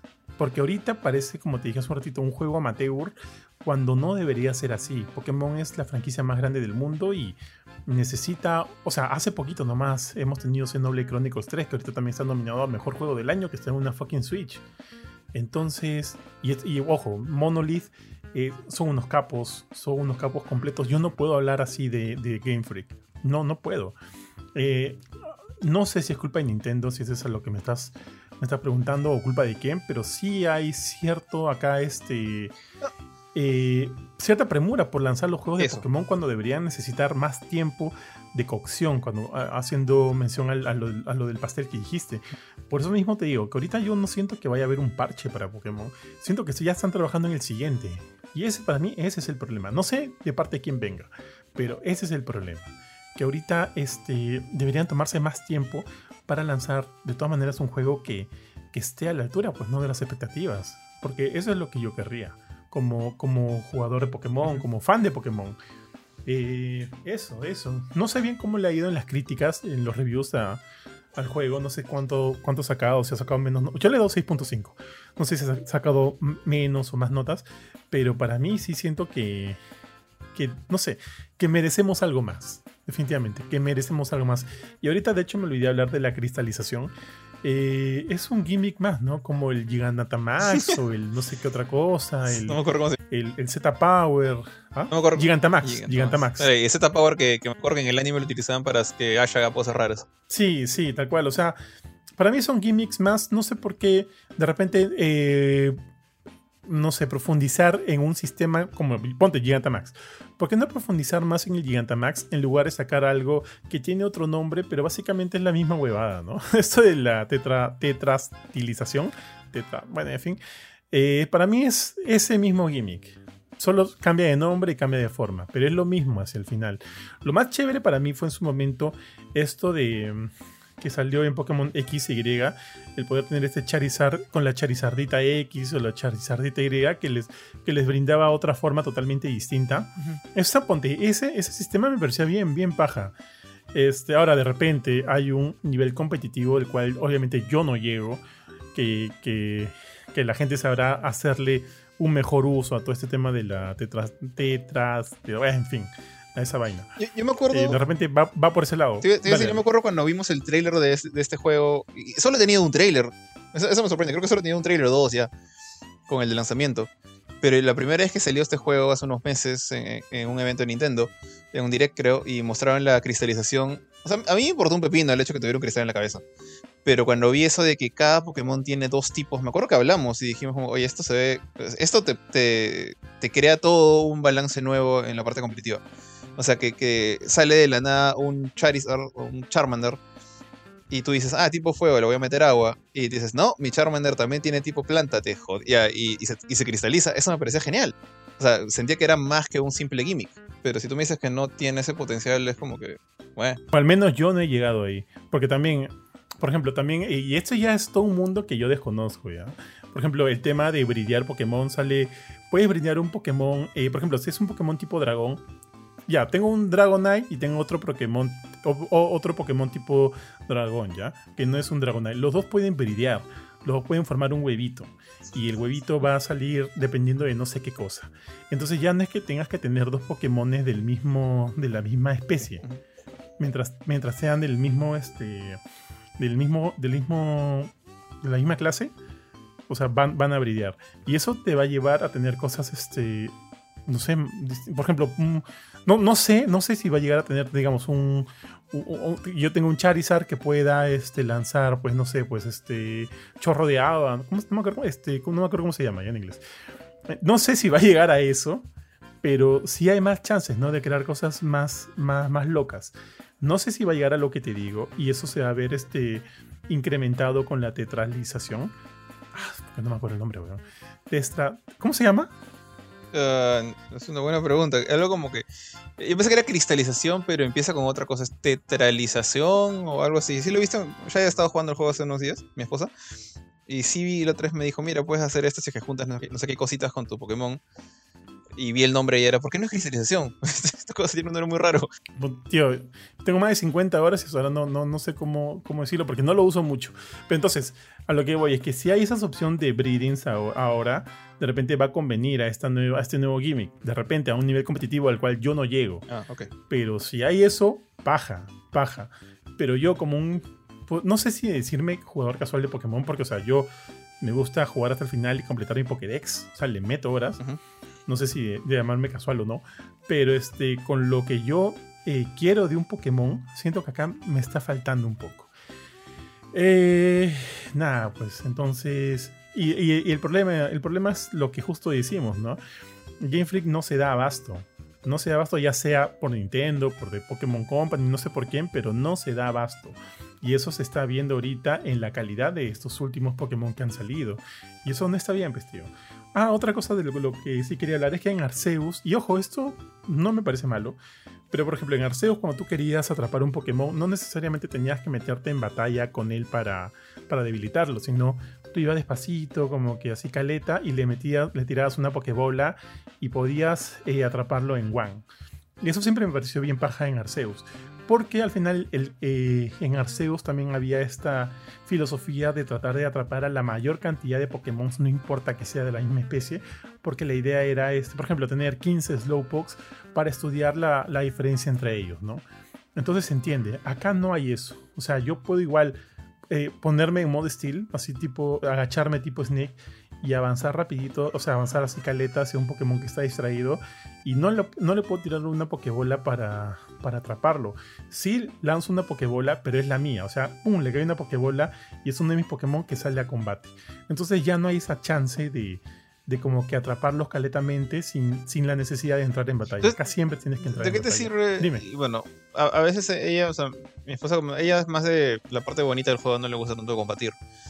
Eh, en general, con todos los juegos. Y yo, lo primero que hice fue lo que tú acabas de decir, o sea, me, me agaché, empecé a caminar atrás de un Pokémon que encontré, era una oveja, estas ovejas eléctricas, no sé cómo se llaman. Y dije, ya, ahora cómo, cómo le pego, cómo le hago la de Snake, cómo le hago el CQC, qué hago para ganar la ventaja en su captura o, o- o destrucción. Y no, no pasó nada, mi personaje se paró y arrancó la pelea porque la oveja se volteó y le gritó en la cara. O sea, dije, ¿para qué me sirve este stealth? O sea, hay, hay una- un motivo en, eh, para la parte del, del- de poder agacharte y meterte en el pasto, ¿esto o es por las puras? No, sí hay un motivo. Este, si tú lo agarras así caleta, o sea, igual vas a empezar, o sea, igual vas a entrar en batalla. Pero si, o sea, avanzas caleta y le tiras la Pokébola de tu Pokémon, le cae y empieza la batalla, tú tienes, o sea, por ejemplo, si ese Pokémon es más veloz que tú, pones un Pikachu que tiene agilidad y todo, y tú tienes, pues, que soy un Drowsy, este, que es mucho más lento, igual, tu ataque va a ser primero. Ah, Y entonces. ¿qué haría yo? Le meto un. Le canto para que se duerma y, y le, le meto una Pokébola. Entonces, sí hay un elemento de ventaja ahí, pero que al final no me parece tan sustancioso. Porque yo siento que esto del steel funcionaba mucho mejor con Arceus, que podías atraparlo sin entrar en batalla. claro. O sea, siento que sí tenía mucho más sentido ahí. Aquí lo han conservado, pero siento que la razón para mí no es necesariamente fuerte. Porque es más, cuando, di- cuando, dije, cuando me di cuenta que no había la chance de atraparlo sin entrar en batalla, dije, uy, qué bajón. Pero bueno, al final ya, ya se me pasó, ya me acostumbré otra vez a, a tratar de mecharme siempre, ¿no? Pero en fin, me da risa porque traté de. Traté de. Justo la vi conectada a Shadi y le dije, oye, te reto un duelo Pokémon, ¿no? Y le mostré mi puta, mi grupo de manganzones, pues todos en nivel 70, creo, puro dragones, todos maxeados, nivel, o sea, todos en su máxima evolución. Shai me dijo, ah, no, no la hago, tengo un Sprigatito y, y dos Idox, o algo así me dijo. Ah, ya no. No, sí, ella no, no. Es no. Y de hecho, es algo que, que, bueno, ya no sé si vas a, vas a cerrar o no, pero que no has mencionado mucho es el. He visto que sí le han hecho praise, o sea, le han, le han felicitado a la parte multijugador. Y ya no le gusta jugar multijugador. De hecho, ahí sí lo comprendo, yo también soy así, yo soy súper antisocial. Entonces, si me dan la opción de hacer una pelea contra en un raid o algo por el estilo y necesito gente, yo prefiero que sean gente random callada o IAs. Ella también es así. Entonces, no he utilizado nunca el modo multijugador, ni siquiera en las pequeñas raids que hay por ahí tiradas en el mundo abierto. Entonces quería saber qué, qué tal está esa, esa cosa, esa parte. Funciona bien. No he jugado mucho así, pero por probar con un amigo que también lo está jugando, como que se unió para, para avanzar un rato en, en- en partida, ¿no? Lo cual, o sea, funciona bien. No hay lags. O sea, me parece raro de Nintendo, ¿no? Que no haya lags. Nos metimos una raid, atrapamos a un Pokémon, uno de estos, ah, que parece un, un- una, un, es como que un dragón que parece tiburón. Maxeado era una raid de, de- de- cuatro estrellas doradas. Le ganamos. Yo siento que con, con, con este, con IA no le hubiera podido haber ganado. Pero con él, o sea, conversamos, pues dijimos, oye, tú métele esto, yo le, mete, yo le meto lo otro, y pudimos al final salir victoriosos. Luego hemos, combatido entre nosotros, puta, le saco la mierda en todas, y hemos intercambiado Pokémon. Ya, ponte, a él le he pasado mi Hunter para que me lo regrese siendo un Gengar. También le he pasado mi Slowpoke con el Kings, no sé qué vaina, para que regrese siendo un Slowking. Y así. O sea, como que sí, y todo ha funcionado bien. Así que a ese nivel no tengo ningún problema. Pero este. Hacia el final, bueno, pues es lo que es. Eh, es. No es un mal juego. O sea, no es que, como te digo, yo siento que no es un mal juego. Pero siento que todas las ideas y todas las eh, ambiciones que, ha que se han tenido para con este Pokémon no han terminado de funcionar del todo por una muy pobre, pobre optimización, pobre trabajo, pobre pulido. Y eso, eso no está bien, pues, para, como te digo, un. Para Pokémon, que es. Pucha, es, es, es un, es un gigante. Es un gigante de la industria de la, del entretenimiento. Entonces, yo como consumidor esperaría mucho más. Dale. Y con eso cierro mi review. Eh, bueno, ya, ahora sí, mi, mi segundo y último review del, del día es este un juego que ya sí he jugado un poco más recientemente.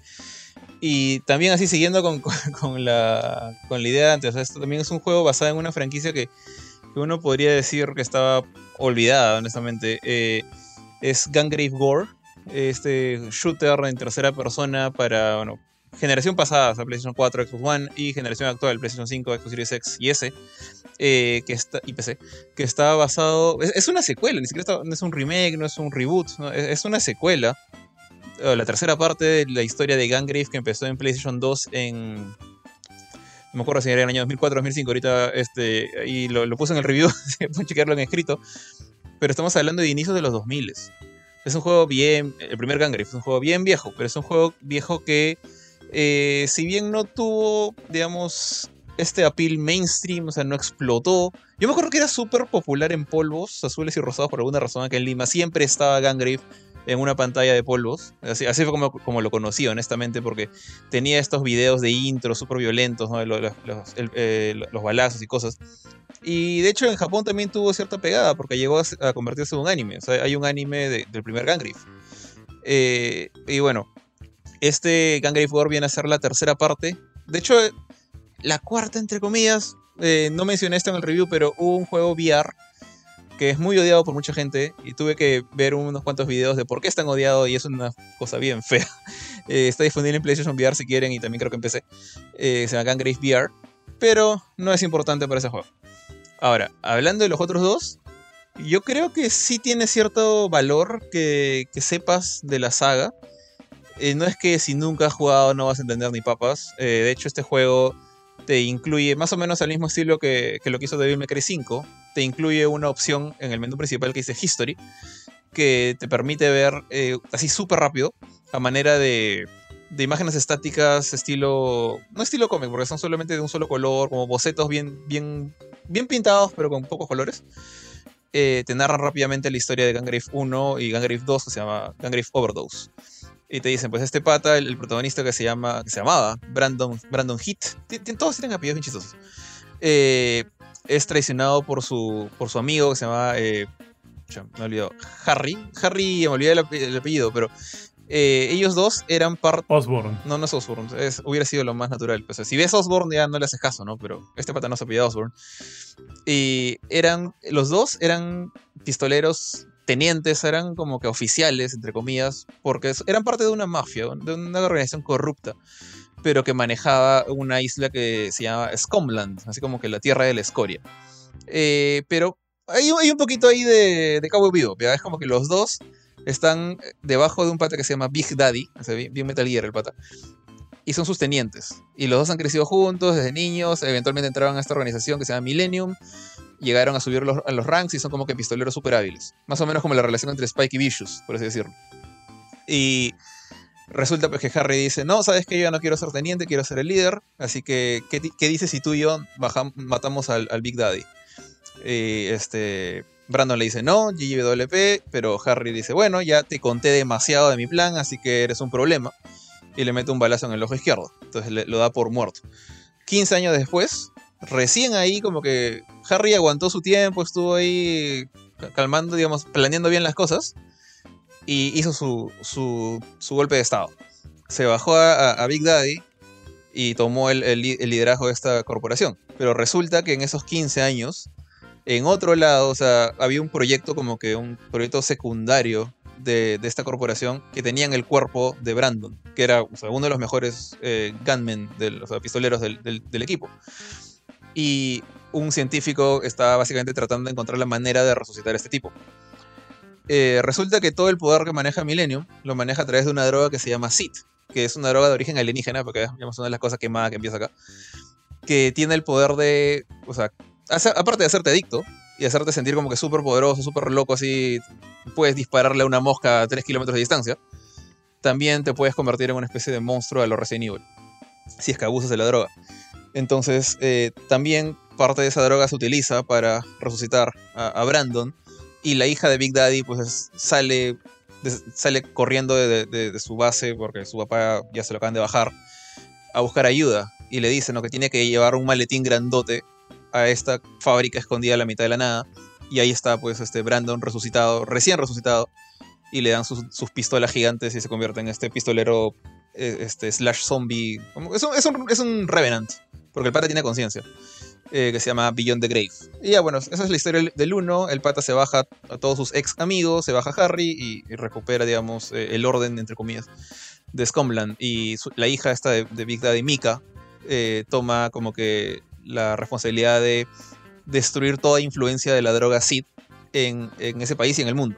Y forma una corporación que ahorita no me acuerdo cómo se llama porque es súper complicado. Es como que el En Al Ariel. Umbrella. Es, es, un nombre rarazo. Yo me acuerdo que incluso cuando te lo pasé para, la, para el video en Instagram, tú ni siquiera lo pronunciaste. Lo ignoraste por completo. es un nombre que parece Umbrella. árabe. Eh, y la cosa es que esa organización pues hace la de BSSA y se juntan para bajarse a Umbrella, por así decirlo, o los restos de Umbrella, ¿no? Y esa es la historia, digamos, de, de Gangrave Overdose con- es contra otro team de mafiosos que se llaman los Corizone. Ahí no hay, mucho, no hay mucho que hablar, no es tan importante. Y se repite un poquito la escena en Gangrave Gore. O sea, acá tenemos otro grupo de, de mafiosos que se llaman el Raven Clan, que también han tomado, digamos, control de- del tráfico de Seed y con eso están como que pues moviendo influencias dentro de Scumland. Y otros países, porque de hecho los miembros de Raven Clan son uno de... Bueno, Scumland es un pedazo de China, o sea, son, son los restos de China en el futuro. Después están moviendo en Singapur, eh, y no me acuerdo, creo que Corea y otro país así de, Asia. De hecho, parte de la campaña Grave se, mueve en diferentes países. Tiene, tiene cierto encanto, porque empiezas en este lugar todo este como que una especie de mundo medio cyberpunk ya echado a perder, como una especie de, de- de Detroit de, Robocop, pero con luces de neón chinas. Y luego vas a una selva en Singapur, luego vas a unas cuevas en otro lado, te, te mueves un poquito. Eh, no es como que un cambio así súper drástico, los escenarios son un poquito monótonos a veces porque todos son pasadizos para matar gente, pero por lo menos le cambian el background. Y ya, esa es la, historia, o la historia es bien simple, es, eh, tú eres Grave, sigues este, siendo este eh, sirviente, por así decirlo, el, el- Lo que pasa es que, tema, tema feeling anime, como Grave era como una especie de hijo adoptivo de Big Daddy, y de hecho estaba templadazo de la esposa de Big Daddy, la mamá de Mika, la, niña esta, entonces como que a Mika la tiene como una especie de hija adoptiva y ha jurado protegerla por, de por vida, entonces tú sigues siendo su mano derecha de ella. Eh, entonces es parte de esa historia es tú bajándote a estos enemigos que, mueven la, la droga. Esto no es spoiler porque es- está en el trailer. Hay un momento en que a Mika la, la hieren de muerte y entonces la tienen como que en, en coma, en una especie de cápsula, tratando de evitar que, que el SIT, esta, esta droga, la convierta en un monstruo.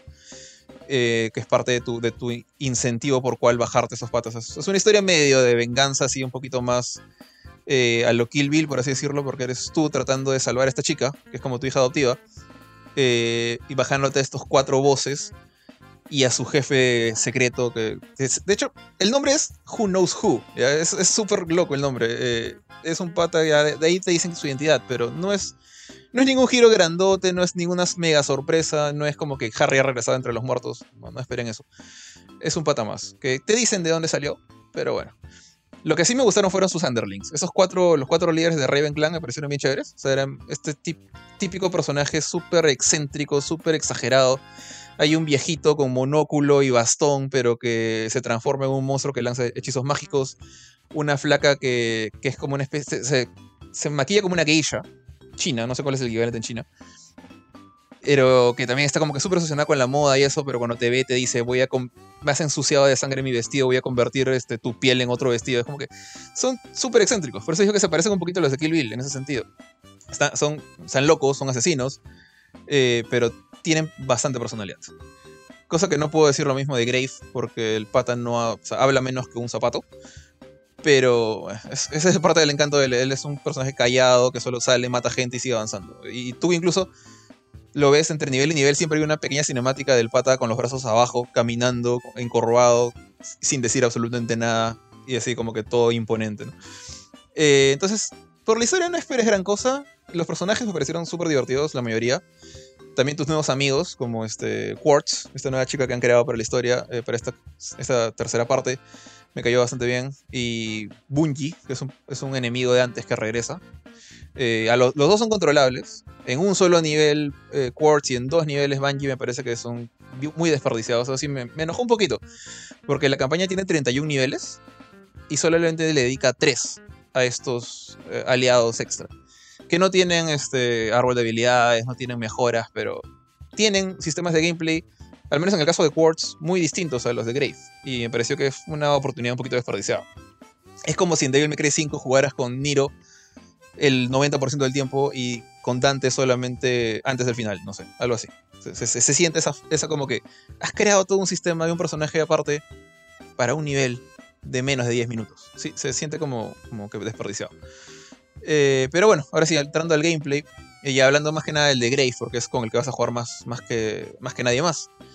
El tipo, está armado con dos revólveres, dos pistolas, y hago énfasis en que son revólveres porque no te puedes quedar apretando un botón como en un shooter moderno con tu metralleta que retienes apretado R2 y descargas la caserina. Sino que L2 es la pistola, este... Miento, no, L2 es otra cosa.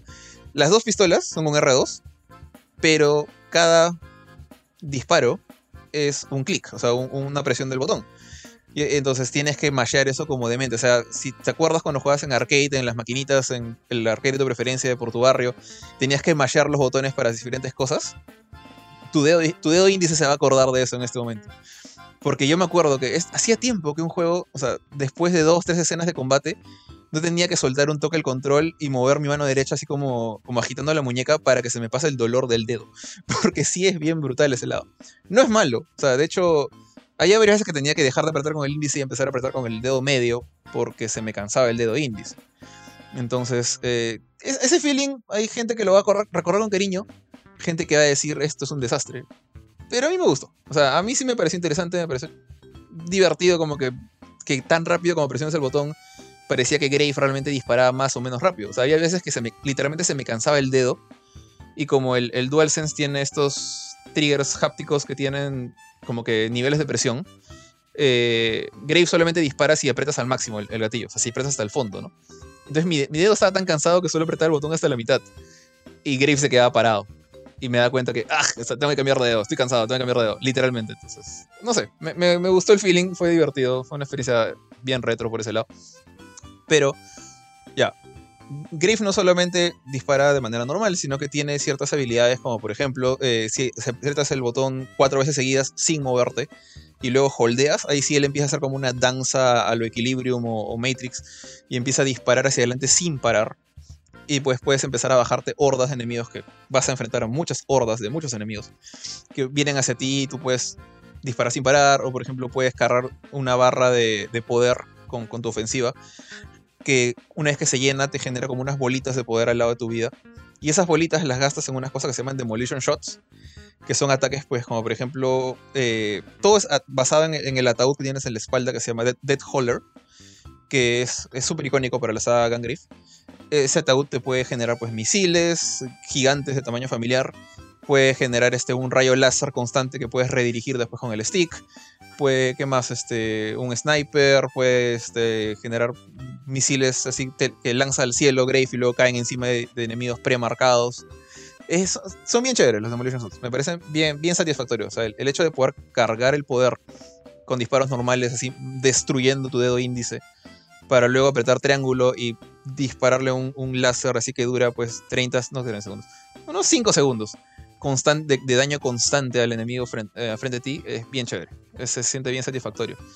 Y tú tienes que estar haciendo combate así, ataques todo el tiempo, porque acá no hay nada de lo que hemos visto en shooters desde la generación del Xbox 360 en adelante se aplica acá. O sea, no hay cubiertas a los Gears of War, no hay Active Reload a los Gears of War, no hay este, ítems de curación como en la mayoría de, de juegos, no sé, de Resistance, por ejemplo. No, no hay estas cajitas de que, que agarras y te curas, o un pollito para comer, no hay nada de eso. Eh, todo lo que es mantenerte con vidas a través de la ofensiva. Entonces, tú normalmente estás totalmente descubierto. Hay veces en que puedes como que dar la vuelta en un pasadizo, ponerte atrás de la esquina, cosas así funcionan. Pero normalmente tú estás a la mitad de una zona abierta. La única manera de esquivar balas es ha- haciendo rolls con el botón de dash o de, esquivar. Eh, puedes evitar pues balas más lentas, como misiles enemigos y cosas así. Pero normalmente estás al descubierto. Entonces vas a recibir un montón de balas. Y lo que tienes que hacer es matar primero. Eso es lo, lo más básico es matar antes que te maten a ti. Pero hay mecánicas para apoyar eso. O sea, ya mencioné los Demolition Shot- Shots, por ejemplo, te recuperan vida. O sea, recuperas vida matando gente. Sea, juntas poder matando gente y recupera para poner poder para matar más gente que te recuperan vida en lo que te han golpeado dicha gente. También puedes utilizar tus cadenas estas que agarran el ataúd para jalar a enemigos hacia ti y agarrarlos como un escudo humano. Entonces, mientras lo tengas adelante al tipo, las balas que, te caigan le van a caer a él hasta que se muera. Y entonces te da tiempo de recuperar un, escudo que es como tu segunda vida. Tienes un escudo azul que una vez que se gasta, recién te gastan vida. Y ese escudo azul se recupera con el tiempo. La vida no. Se recupera automáticamente con el tiempo si es que no te pegan. Pero normalmente acá siempre te pegan. Entonces lo que puedes hacer ahí es eh, dañar a los enemigos lo suficiente como para dejarlos muy heridos, pero no matarlos.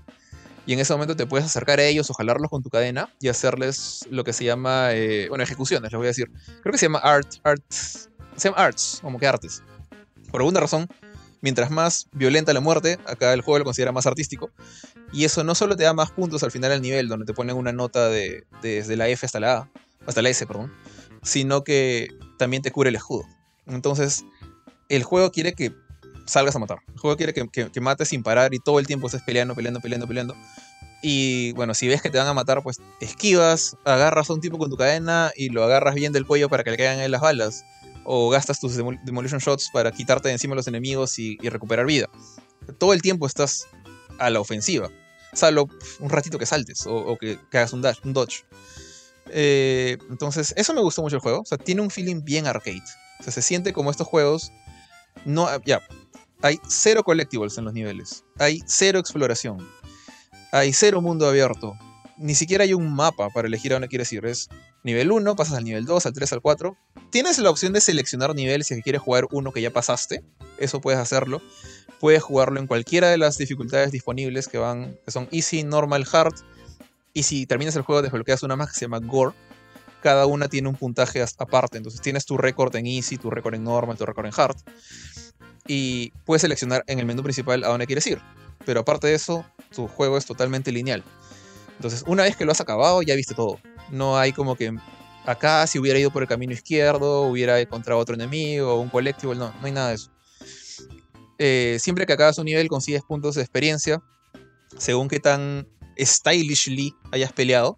A esto me refiero con haciendo ejecuciones artísticas, como le dicen acá, arts, o este, matando en combo. O sea, mientras más balas golpean a tus enemigos, tienes un combito que va subiendo pues, de 1 a el infinito.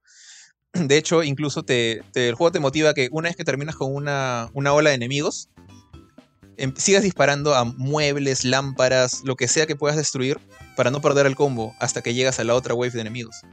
Y tratar de tener el combo infinito en todo el nivel, ¿no? Entonces, mientras más bits, le dicen ahí, hagas en tu combo, más nota tienes al final más nota, más puntos de experiencia, y eso te permite comprar ciertas habilidades entre nivel y nivel, a lo de Devil May Cry, para que tu personaje pues este, tenga más vida, haga más daño con las balas, consiga un nuevo Demolition Shot, o tengas más espacio para más cargas de, de Demolition Shots. Diferentes mejoras, pero digamos lo, esperable, Na, nada como que combos nuevos super locos. Una que otra habilidad nueva sí tienes, como ataque saltando, por ejemplo. Pero nada, nada del otro mundo. Es más, mejorar tus atributos básicos y conseguir más Demolition Shots. Esos sí son chéveres. Entonces, por ese lado, podrías decir que incluso la. Podría decirse que la eh, experiencia es un poco monótona. Es ir y disparar, ir y matar y enfrentar a un boss cada, no sé, 10 niveles. O cada 8 niveles hay un nuevo boss. Ya sea uno de los miembros de Raven Clan que me parecen bien chéveres. O uno de estos monstruitos gigantes que no son tan chéveres. Pero por lo menos te dan. te, te obligan a esquivar unos cuantos patrones.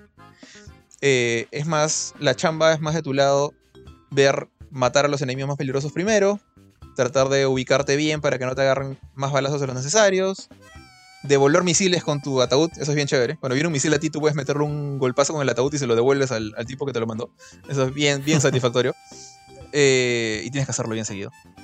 Pero esa es la experiencia, es más un, un juego arcade que te dice, entra a este nivel, mata todo lo que ves. O sea, desfoga todas tus penas acá y luego anda al siguiente, y al siguiente, y al siguiente. No hay mayor, este, como dije, la historia es súper simple, no hay mayor argumento que te, que te empuje más allá de ver el siguiente boss que, de los de Raven Clan que, que dije que me cayeron bien. O simplemente la satisfacción de, de seguir desfogándote en el juego. Hay cosas chéveres como, no sé, enemigos de diferentes... Hay un montón de enemigos de diferentes tipos. Escenas como encima de un tren, que tienes que esquivar estos, estas vigas que pasan por encima del tren, o si no, este, zonas en la selva donde aparecen monstruos del agua, unas cuevas también con monstruos del agua.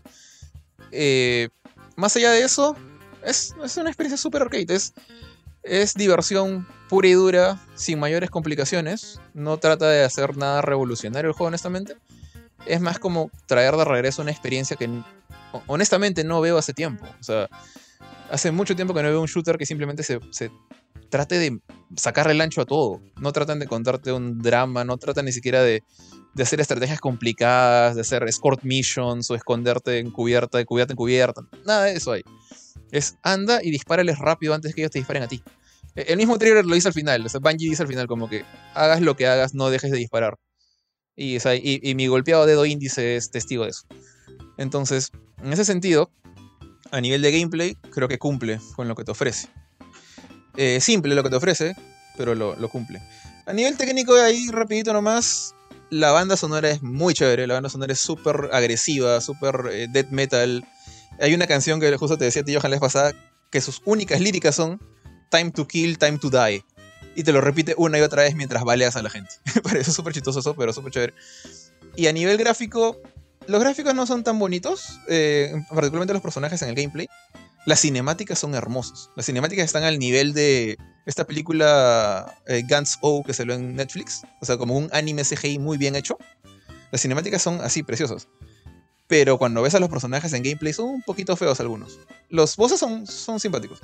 Pero, por ejemplo, los personajes mujeres, Mika y Quartz, parecen maniquíes así súper tiesos. Son bien raros. En particular Quartz, tiene una cara súper fea. Eh, en in-game, en cinemática, están muy bien hechos. Entonces hay un- una brecha bien, bien fuerte ahí. Como estamos en una época en la cual, por ejemplo, God of War Ragnarok usa in-game para todo, desde cinemáticas súper dramáticas hasta el juego mismo. Y acá volvemos a la época del Play 2 en la cual el gameplay tiene un, estilo gráfico y el FMV, los videos, tiene un, un estilo gráfico muy superior. Y eso me llegó a chocar, en particular por la cara de Quartz. Tengo que decirlo así. Eh, pero bueno, o sea, por lo menos hay un montón de cinemáticas para los momentos más clave del juego. Y en gameplay, cuando estás baleando gente, no te importa mucho eso. Más te chocan en las cinemáticas in-game. Eh, con eso dicho, bueno, el juego, como dije, a nivel técnico no es la gran cosa más allá de las cinemáticas. Eh, en lo que es gráficos, gameplay me pareció muy divertido en lo que quería hacer. Pero siendo honestos, o sea, es una experiencia súper simple y directa para o sea, pretender competir con un, con un juego AAA actual. Eh, por ese lado me divirtió, lo pasé súper bien, pero tampoco no voy a decir que es un 10 sobre 10. O sea, mi, mi nota final fue, un, fue 8. Eh, he visto notas peores, pero yo la pasé muy bien con el juego. Le, le agarré bastante gusto a los personajes, me cayeron bien, incluso el callado de Grave. Eh, pero bueno, o sea, tampoco no le vas a pedir milagros a un juego que se nota que es, está di- dirigido a simplemente un, un feel good experience. Es eso. Es, tú le dijiste, tú me dijiste hace tiempo una frase en inglés, eh, good old fun. Eso es lo que es. Es un juego para pasarlo bien, pasarlo chévere. Es una campaña larga para, para hacer eso nada más, que puede llegar a sentirse monótona, si es que te la tratas de pasar rápido como, como yo por el review. Pero yo creo que para los fanáticos de la saga, que no creo que queden muchos ahorita, pero eh, esa gente que como yo vio Gangrave en la pantalla de polvos y compró el Princo en su momento, eh, creo, que creo que va a ser un buen momento. Los que vieron el anime también de repente. Entonces me quedo con 8. No creo que deba darle más nota al juego, pero tampoco no merece menos. Eh, y ese ha sido mi, mi review de Gangrave Core. Listo, Jorge. Ahora sí, vamos con lo último. Ya como estamos sobrepasando las dos horas. eh, sí, perdón, estamos sobrepasando casi las dos horas de, de podcast. Quiero, voy a meterle así como que un súper, súper rápido a lo que ha sido mi experiencia con Goat Simulator 3, que de hecho ya la review ya está en... no, bueno, no solo esta, todas las reviews de las cuales hemos hablado aquí las pueden encontrar en www.gamecore.com para que la lean a paciencia y demás. Todo lo encuentran ahí. Y la última de la cual yo quería hablar era acerca de Goat Simulator 3. Eh, me da risa porque yo no había entrado, había entrado en cuenta, Jorge, Ujú. Que este, nunca hubo un Goat Simulator 2. o sea, de frente la gente pasó del 1 al 3, la gente de Coffee Stain, y me parece algo este, que va muy acorde a lo que es el juego. Bueno, no sé si, no sé si la mayoría de los que nos están escuchando eh, jugó el primer título. Voy a tratar de resumirlo de la manera más rápida posible. Este, eres una cabra. Nada más. Nada más. No necesitas saber nada más. Listo. Eso, tío. Dentro de un mundo para, eh, no sé, este, desatar el caos a tu paso. Tienes que. Perdón. Un mundo para humanos, iba a decir. estás, es una cabra suelta, no estás en un zoológico. Sí, sí, tal cual. Eh, No, no estás en- eh, ojo, eso es en el, en el primer juego. Y en el segundo es básicamente lo mismo. Igual, estás, eres una cabra totalmente libre en un mundo de humanos para hacer eh, travesuras, tío. Tienes que generar caos a tu paso. Y eso es lo chistoso y lo divertido de, de este tipo de juego. Eh, eh, a ver. Una de las diferencias con el primer título, de hecho tuve que jugar un poquito el primero para, para recordar cosas, porque el primero yo nunca lo jugué a fondo, lo probé y me quedé en eso, me pareció divertido, pero sí quería ver cuál había sido la evolución entre este y el primer juego. El primer juego, el mundo es sustancialmente mucho más pequeño, y si bien acá no es que sea, tengamos el mapa más grande del mundo, lo impresionante aquí es que cada, eh, cada porción del mapa, cada área tiene un montón de cosas por hacer, por ver, por jugar, por este, en donde hacer travesuras, donde hay personajes, hay guiños, hay, este, hay easter eggs, hay pequeños secretitos, no quiero spoilear alguno de ellos, ya voy a spoilear uno. Cuando, al inicio del juego, nada más cuando eh, derrotas a una de estas ancianas que, que, no, que no para de dispararte, se te abre una especie de portal, entras y llegas al mundo de, al mundo de Doom, donde tienes que enfrentarte a más de estas ancianas y es divertidísimo, o sea, yo no me lo esperaba. Y al final, cuando derrotas a la, anciana, a la anciana voz de ese mundo, puedes equiparla en tu espalda y, llevarla, llevarla al, mundo donde, al mundo, al mundo del juego y disparar todo lo que esté a tu alrededor. Ese tipo de cosas tiene esto. Eh, perdón, sorry, sorry. Este tipo de cosas tiene God Simulator 3. Si quieres transportarte, no necesariamente tienes que ir saltando como la cabra que eres. Puedes subirte a un carro, tío, y manejar hasta otro lado. O puedes ser el copiloto. Y lo gracioso es que cuando eres el copiloto, la cabrita saca su, su, patita, ¿no? Por la ventana y va así como que mirando la mirando lo que hay en la, en, la ciudad. Es, muy gracioso, el juego es muy divertido. Yo siento que tiene un humor que ha, este, que ha, este, ha hecho, eh, o sea, que bueno, por lo menos a mí me ha dado en el clavo, porque yo sí me he reído de, de, de, lo, de la estupidez que tiene dentro de este juego. Ah, y otra cosa que también me llamó la atención es que no esperaba que estuviera tan bien optimizado. El juego no se me cayó para nada, es más, lo jugué en cooperativo con mi esposa a pantalla dividida. Ah, ojo, si quieres puedes jugar online hasta con otras tres personas o de manera cooperativa. Y yo lo jugué en pantalla dividida con mi esposa y el juego corre sedita, corre muy muy bien. No he tenido bajones, me asombra, no, no, no, no pensaba encontrar ese nivel de pulido y calidad. Escúchalo Pokémon en un juego como este, como Ghost Simulator 3, tío. No esperaba, pero así tal cual el juego corre muy bien. Todo se ve, todo se ve bastante bonito. Yo creo que el, como ya te dije, el mundo abierto, este, lo mejor del mundo abierto de este tipo de juegos, lo repleto que está, se ve que está lleno, se ve que tienes cosas por hacer, y eso para mí es lo, genial de un mundo abierto, que era lo que no pasaba con el, con el juego, este, con el de Pokémon. O sea, sí lo dije, para mí un mundo abierto es tener la chance de ver qué es lo que hay a tu alrededor y que te invite a ir hacia esos puntos de interés. Para mí eso es lo, lo primordial, lo esencial, y esto lo tiene. Mm, a ver, este. ¿Qué podría no haberme gustado mucho?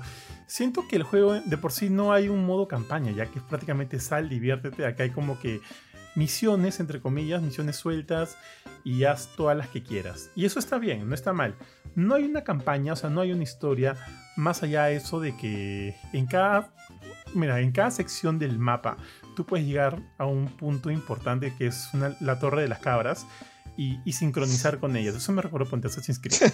Y un momento en que sincronizas, como que toda la, la zona alrededor de la torre, este, este, agarra forma, agarra color y te señala cuáles son los puntos de interés dentro de toda esa zona. Te juro, me recuerdo mucho a Assassin's Creed y me parece genial, me parece que está bien. Y dentro de esas torres hay una especie de culto que es, no me acuerdo cómo se llama, es como que los Illuminati de las cabras. Y a medida que vas progresando en tus misiones, puedes ir ahí y desbloquear más cosas. La mayoría de esas son cosméticas. Así que no es como que hay una línea narrativa, pero bueno, este juego no lo necesita. Es todo lo que, o sea, todo lo que es el juego es diversión y eso está bien. Eh, completar todo me ha llevado aproximadamente entre 6 y 7 horas, o sea que no es muy largo, pero es divertido y son, siento que son horas que valen la pena. Ahora, cuando juegas con gente, esto me di cuenta porque cuando yo estaba tratando de jugar por mi cuenta, veía que habían algunos puntos donde no podía acceder, que eran, eran minijuegos donde podías competir contra otros jugadores. Jugando con mi esposa, con Mila, los dos sí pudimos entrar. Hay minijuegos del tipo este, partidos de fútbol, que no tiene nada que ver con cabras, pero está bien, tío, está muy bien. Y eso también te ayuda a desbloquear skins más chéveres, porque hacia el final tu cabra puede terminar siendo un, una jirafa, un, este, un elefante, un, tiburón. Y, ¿Tamaño y ¿De tamaño jirafa? Del tamaño de jirafa. Y así lo de lo estrafalario que suena es genial. Este, no esperaba reírme tanto con este juego, pero me hizo reír. Básicamente destaco que el mapa está, es densamente repleto, de sobrecarga con actividades para ti, para los, para los, eh, los jugadores con quienes quieras jugar.